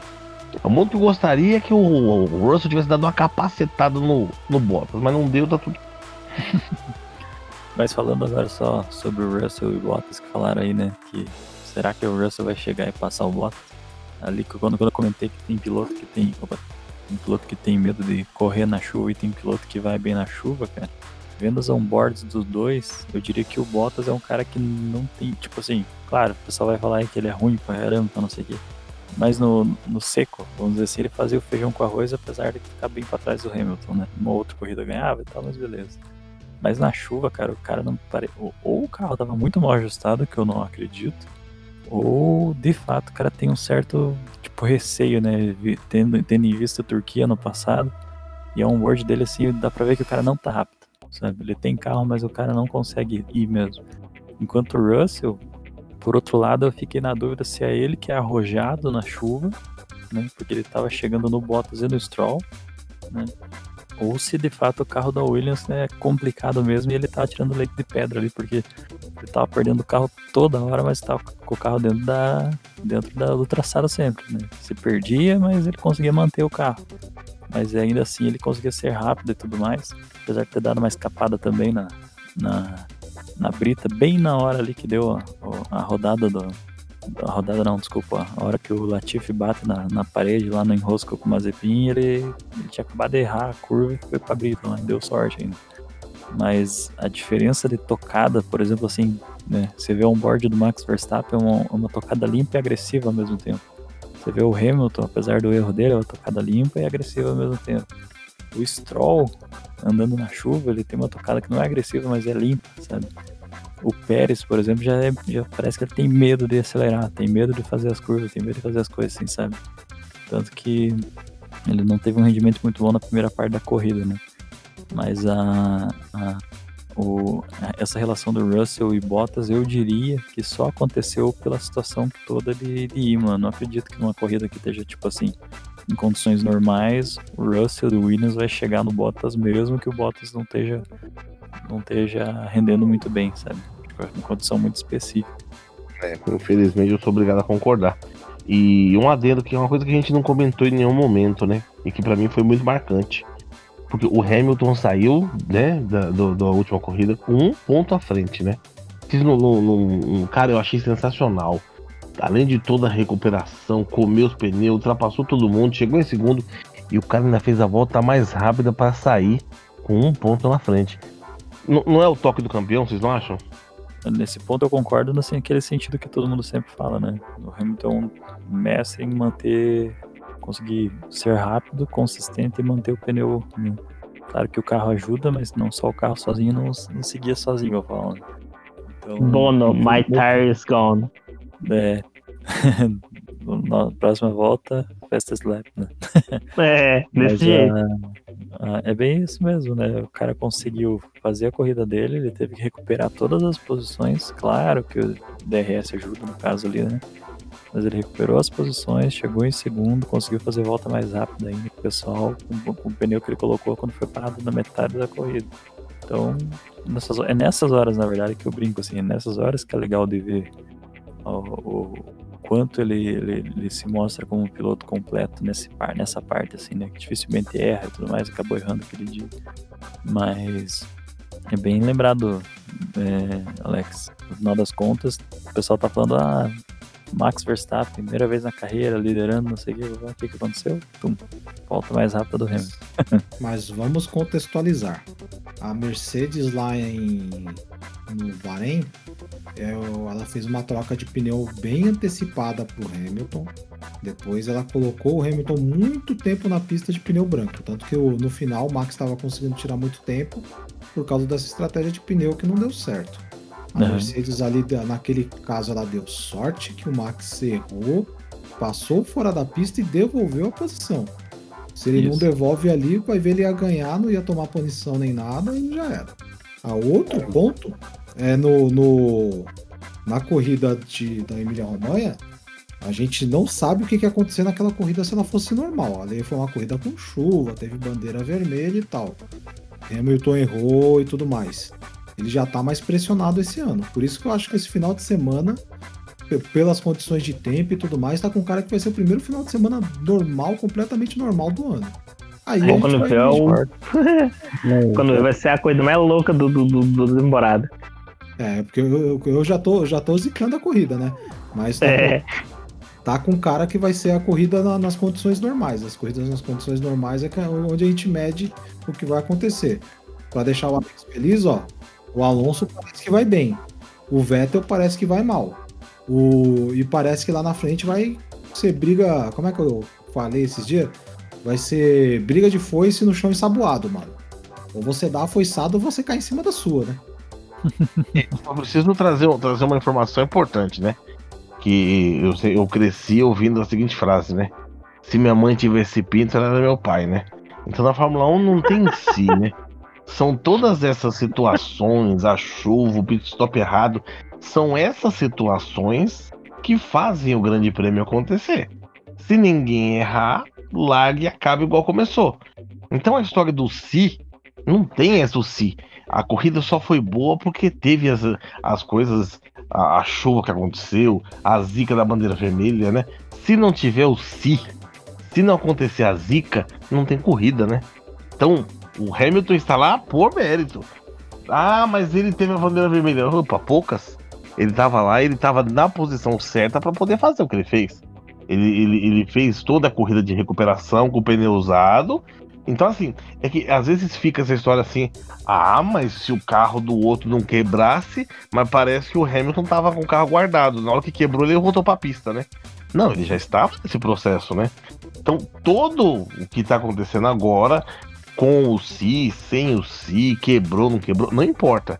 São essas ponderações que fazem a corrida ser o que ela é, né? Senão não teria graça. Eu ia falar o seguinte: a, a sorte só ajuda quem se prepara para ela. Se o Hamilton Uhum. tirado, tirado o volante, chorado, se abaixado lá, chutado a, a brita, pedido uma, uma caroninha de motinha pra ir encoxando o piloto lá da- do, do scooter, ele não ia conseguir ah, fazer a bandeira vermelha ajudar ele. Mas, é- mas é aquela coisa lá. Tem gente que na hora que o pão cai pra baixo, além do pão cair pra baixo, ele cai em cima da barata e o cachorro vai mijar em cima. Tem gente que o pão vai lá, ele dá uma voltinha e cai em cima do papel do pão que caiu no chão antes, né? O Hamilton é o cara. O pão, o pão com manteiga dele sempre cai em cima do papel do chão, no papel do pão que caiu no chão antes. E eu acho incrível isso, porque é outra coisa que eu lembrei que agora, na primeira curva do último grande prêmio, se fosse o ao contrário, se, tivesse, se o Hamilton tivesse apertado o Verstappen pro Verstappen em cima daquela salsicha amarela, eu tenho certeza que o carro da Red Bull tava todo fodido. Tenho certeza que não teria só o pedaço do bico, não. Tinha acabado tudo que negócio. Mas no sentido que ele ia, ele ia passar pelo mesmo lugar e ia quebrar, ou que o Verstappen ia jogar pra cima do Hamilton? É, não, tipo assim, é, no caso, o que aconteceu foi o Hamilton, o Verstappen que deu uma apertada no Hamilton, o Hamilton deu foi aquela, é, aquela pulada, assim, como se estivesse passando que- quebra-molas e, e danificou um pedaço do, do bico, né? Ou se fosse ao contrário, o carro do- da Red Bull tinha todo fodido, entendeu? Ia ter que dar várias ava- avarias e o Verstappen tinha acabado abandonado.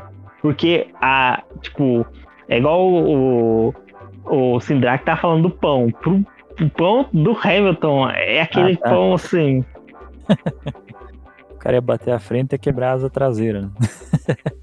O, o, o Hamilton, ele, ele ajuda a sorte dele, mas tem uns negócios que acontecem com ele que você fala, mano, o maluco nasceu virado no dia do eclipse e ainda tava passando o junto, mano. Da- Mas vocês não podem parar pra pensar que tem um outro lado? É igual o jogador de futebol quando leva uma bica.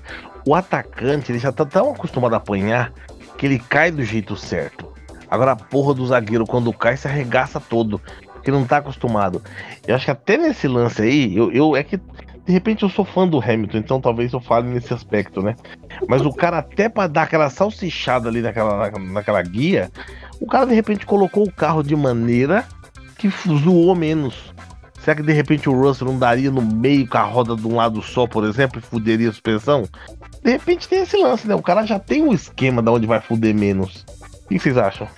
Eu acho que é muito por acaso, na verdade, daqui dá tempo de pensar nisso exatamente. Assim, claro que o, o- a experiência faz com que o cara não precise pensar pra fazer a ação, né? Mas eu digo assim, eu acho que foi mais acaso do que ele, tipo assim, a experiência fez com que ele passou por um lugar bom, sei lá. Não, JP, você é meu amigo, você tem que concordar comigo, JP. A gente já combinou. Além do carro ser muito bem construído também, né? Os alemães ali sabem fazer um, um bem bolado. O que eu diria, na verdade, Alex, é o seguinte, eu acho que qualquer outro piloto não dividiria a curva. Eu acho que ele tiraria um pouco o pé, deixava o Max passar e ia correr atrás. Ô, ô, gente, posso fazer aqui uma, uma proposta indecente pra vocês? Proposta indecente, já vou deixar o nome logo. Vamos esquecer o Hamilton, Verstappen, os pilotos de extrema ponta. Vamos cada um aqui apadrinhar um piloto do pelotão intermediário e vamos fazer sempre uma apostinha pra brincar, pra ver quem chega na frente de quem? Por exemplo, eu já apadrinho automaticamente o Alonso. O, o, o Sidraque gosta do Vettel. Aí cada um abraça um meia boca. Não adianta querer pegar o, o Norris, o Pérez. Não, tem que ser um piloto ali que ou não tenha um carro muito bom ou que não seja muito incrível. Não pode ser Gasly também, nem Stroll. Tá, eu vou de Kimi Raikkonen. Kimi Raikkonen. É, que Tem que ser um cara que é o carro é uma desgraça, mas o carro é uma desgraça, igual o Alonso. O carro é uma bosta. Eu vou de Iceman. Beleza, então ó, Lucas vai de Iceman, eu vou de Alonso, Sidraque confirma Vettel. Pode, pode apertar o botãozinho verde. Olha, Eu acho que eu vou no Tsunoda. Ele, de verdade, assim, desde o início da temporada, eu tava achando que ele ia despontar legal nesse, nesse, nesse ano aí. Então acho que por mim pode ser ele. Então. Então legal, temos Tsunoda, Vettel, temos Raikkonen, Alonso. Macho vai abraçar quem? Russell? Boa, boa, boa, pegou bem, boa. Então tá fechado, gente. Se os pilotos que a gente indicou aqui forem muito bem, pintamos na cara. Se for muito mal, o que a gente tem que fazer? Tem que ter uma prenda aí. A, brincadeira é, é, é a. Tipo assim, você tá apadrinhando o cara porque sabe que dificilmente ele vai estar tá com. Vai estar tá acima, é, acima de sexto. Não, é, se, eu, é, precisa olhar a realidade de cada um, né? A gente precisa fazer os parâmetros lá, porque, tipo, o Russell chegar em sexto é impossível, pô. É, não vai acontecer. O Alonso é improvável, mas é possível. O Tsunoda chegar em oitavo é improvável, mas é possível. O Russell chegar em décimo segundo, décimo primeiro é improvável, mas é possível. O Vettel terminar a prova é improvável, mas é possível. O. É, que mais? O Raikkonen. A gente apadrinha, a gente apadrinha um piloto ruim, caso ele seja, ele vá bem, a gente escreve o nome dele a gente apadrinha um piloto bom, caso ele vá mal, a gente escreve o nome dele. Boa. É, daí, daí, faz Boa. sentido. É. Aposta, aposta sempre no contrário. Então beleza, mas aí. Mas não vai valer os ponteiros então, né? Eu só tiraria o Hamilton e o, E o Max. e o Verstappen. É, o resto, Fechou, o, então. O resto tá no bolo. Fechou. Fechou. Vou apadrinhar o Pérez. Eu vou apadrinhar o Leclerc. Eu vou de menino Norris. Eu vou. Ricardo. E o JP Valenca. Eu, eu- eu vou, vou no Sainz. O Sainz é o seu piloto positivo. E o seu piloto negativo é o Tsunoda. Sunoda. Alguém tá tomando nota disso, gente? É por isso que eu, é isso que eu falei que tava fazendo. JP Valenca, eu sou fã desse cara. Sempre um passo à frente. É, é o cara, isso é sem novidade, eu tô tranquilo.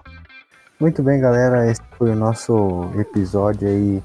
Mais uma conversa fiada aí, um, um papo de, de quem foi jogado do boteco e está na sarjeta agora nesse momento. Porque você está na sarjeta.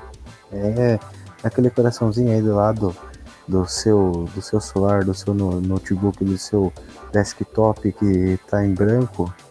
Preencha o coraçãozinho. Preencha o seu. Preencha o seu coraçãozinho nesse momento, meu querido. Siga nós, siga nosso Instagram também, sarjeta.f1. Tá? Muito obrigado pela sua audiência e vou deixar os meus amigos aí fazerem as suas considerações finais. Tá, então é isso, pessoal. Valeu, obrigado pela audiência de todo mundo. Vamos torcer para que esse GP de Portimão, que parece uma montanha russa, também seja uma montanha russa de acontecimentos legais para que a, continue com a, com a boa sequência de GPs que está acontecendo em 2021, que está um campeonato muito legal, tanto na parte de, da disputa pelo título, quanto também está acontecendo no resto do grid, né? Até mais, até a próxima. Boa noite, pessoal.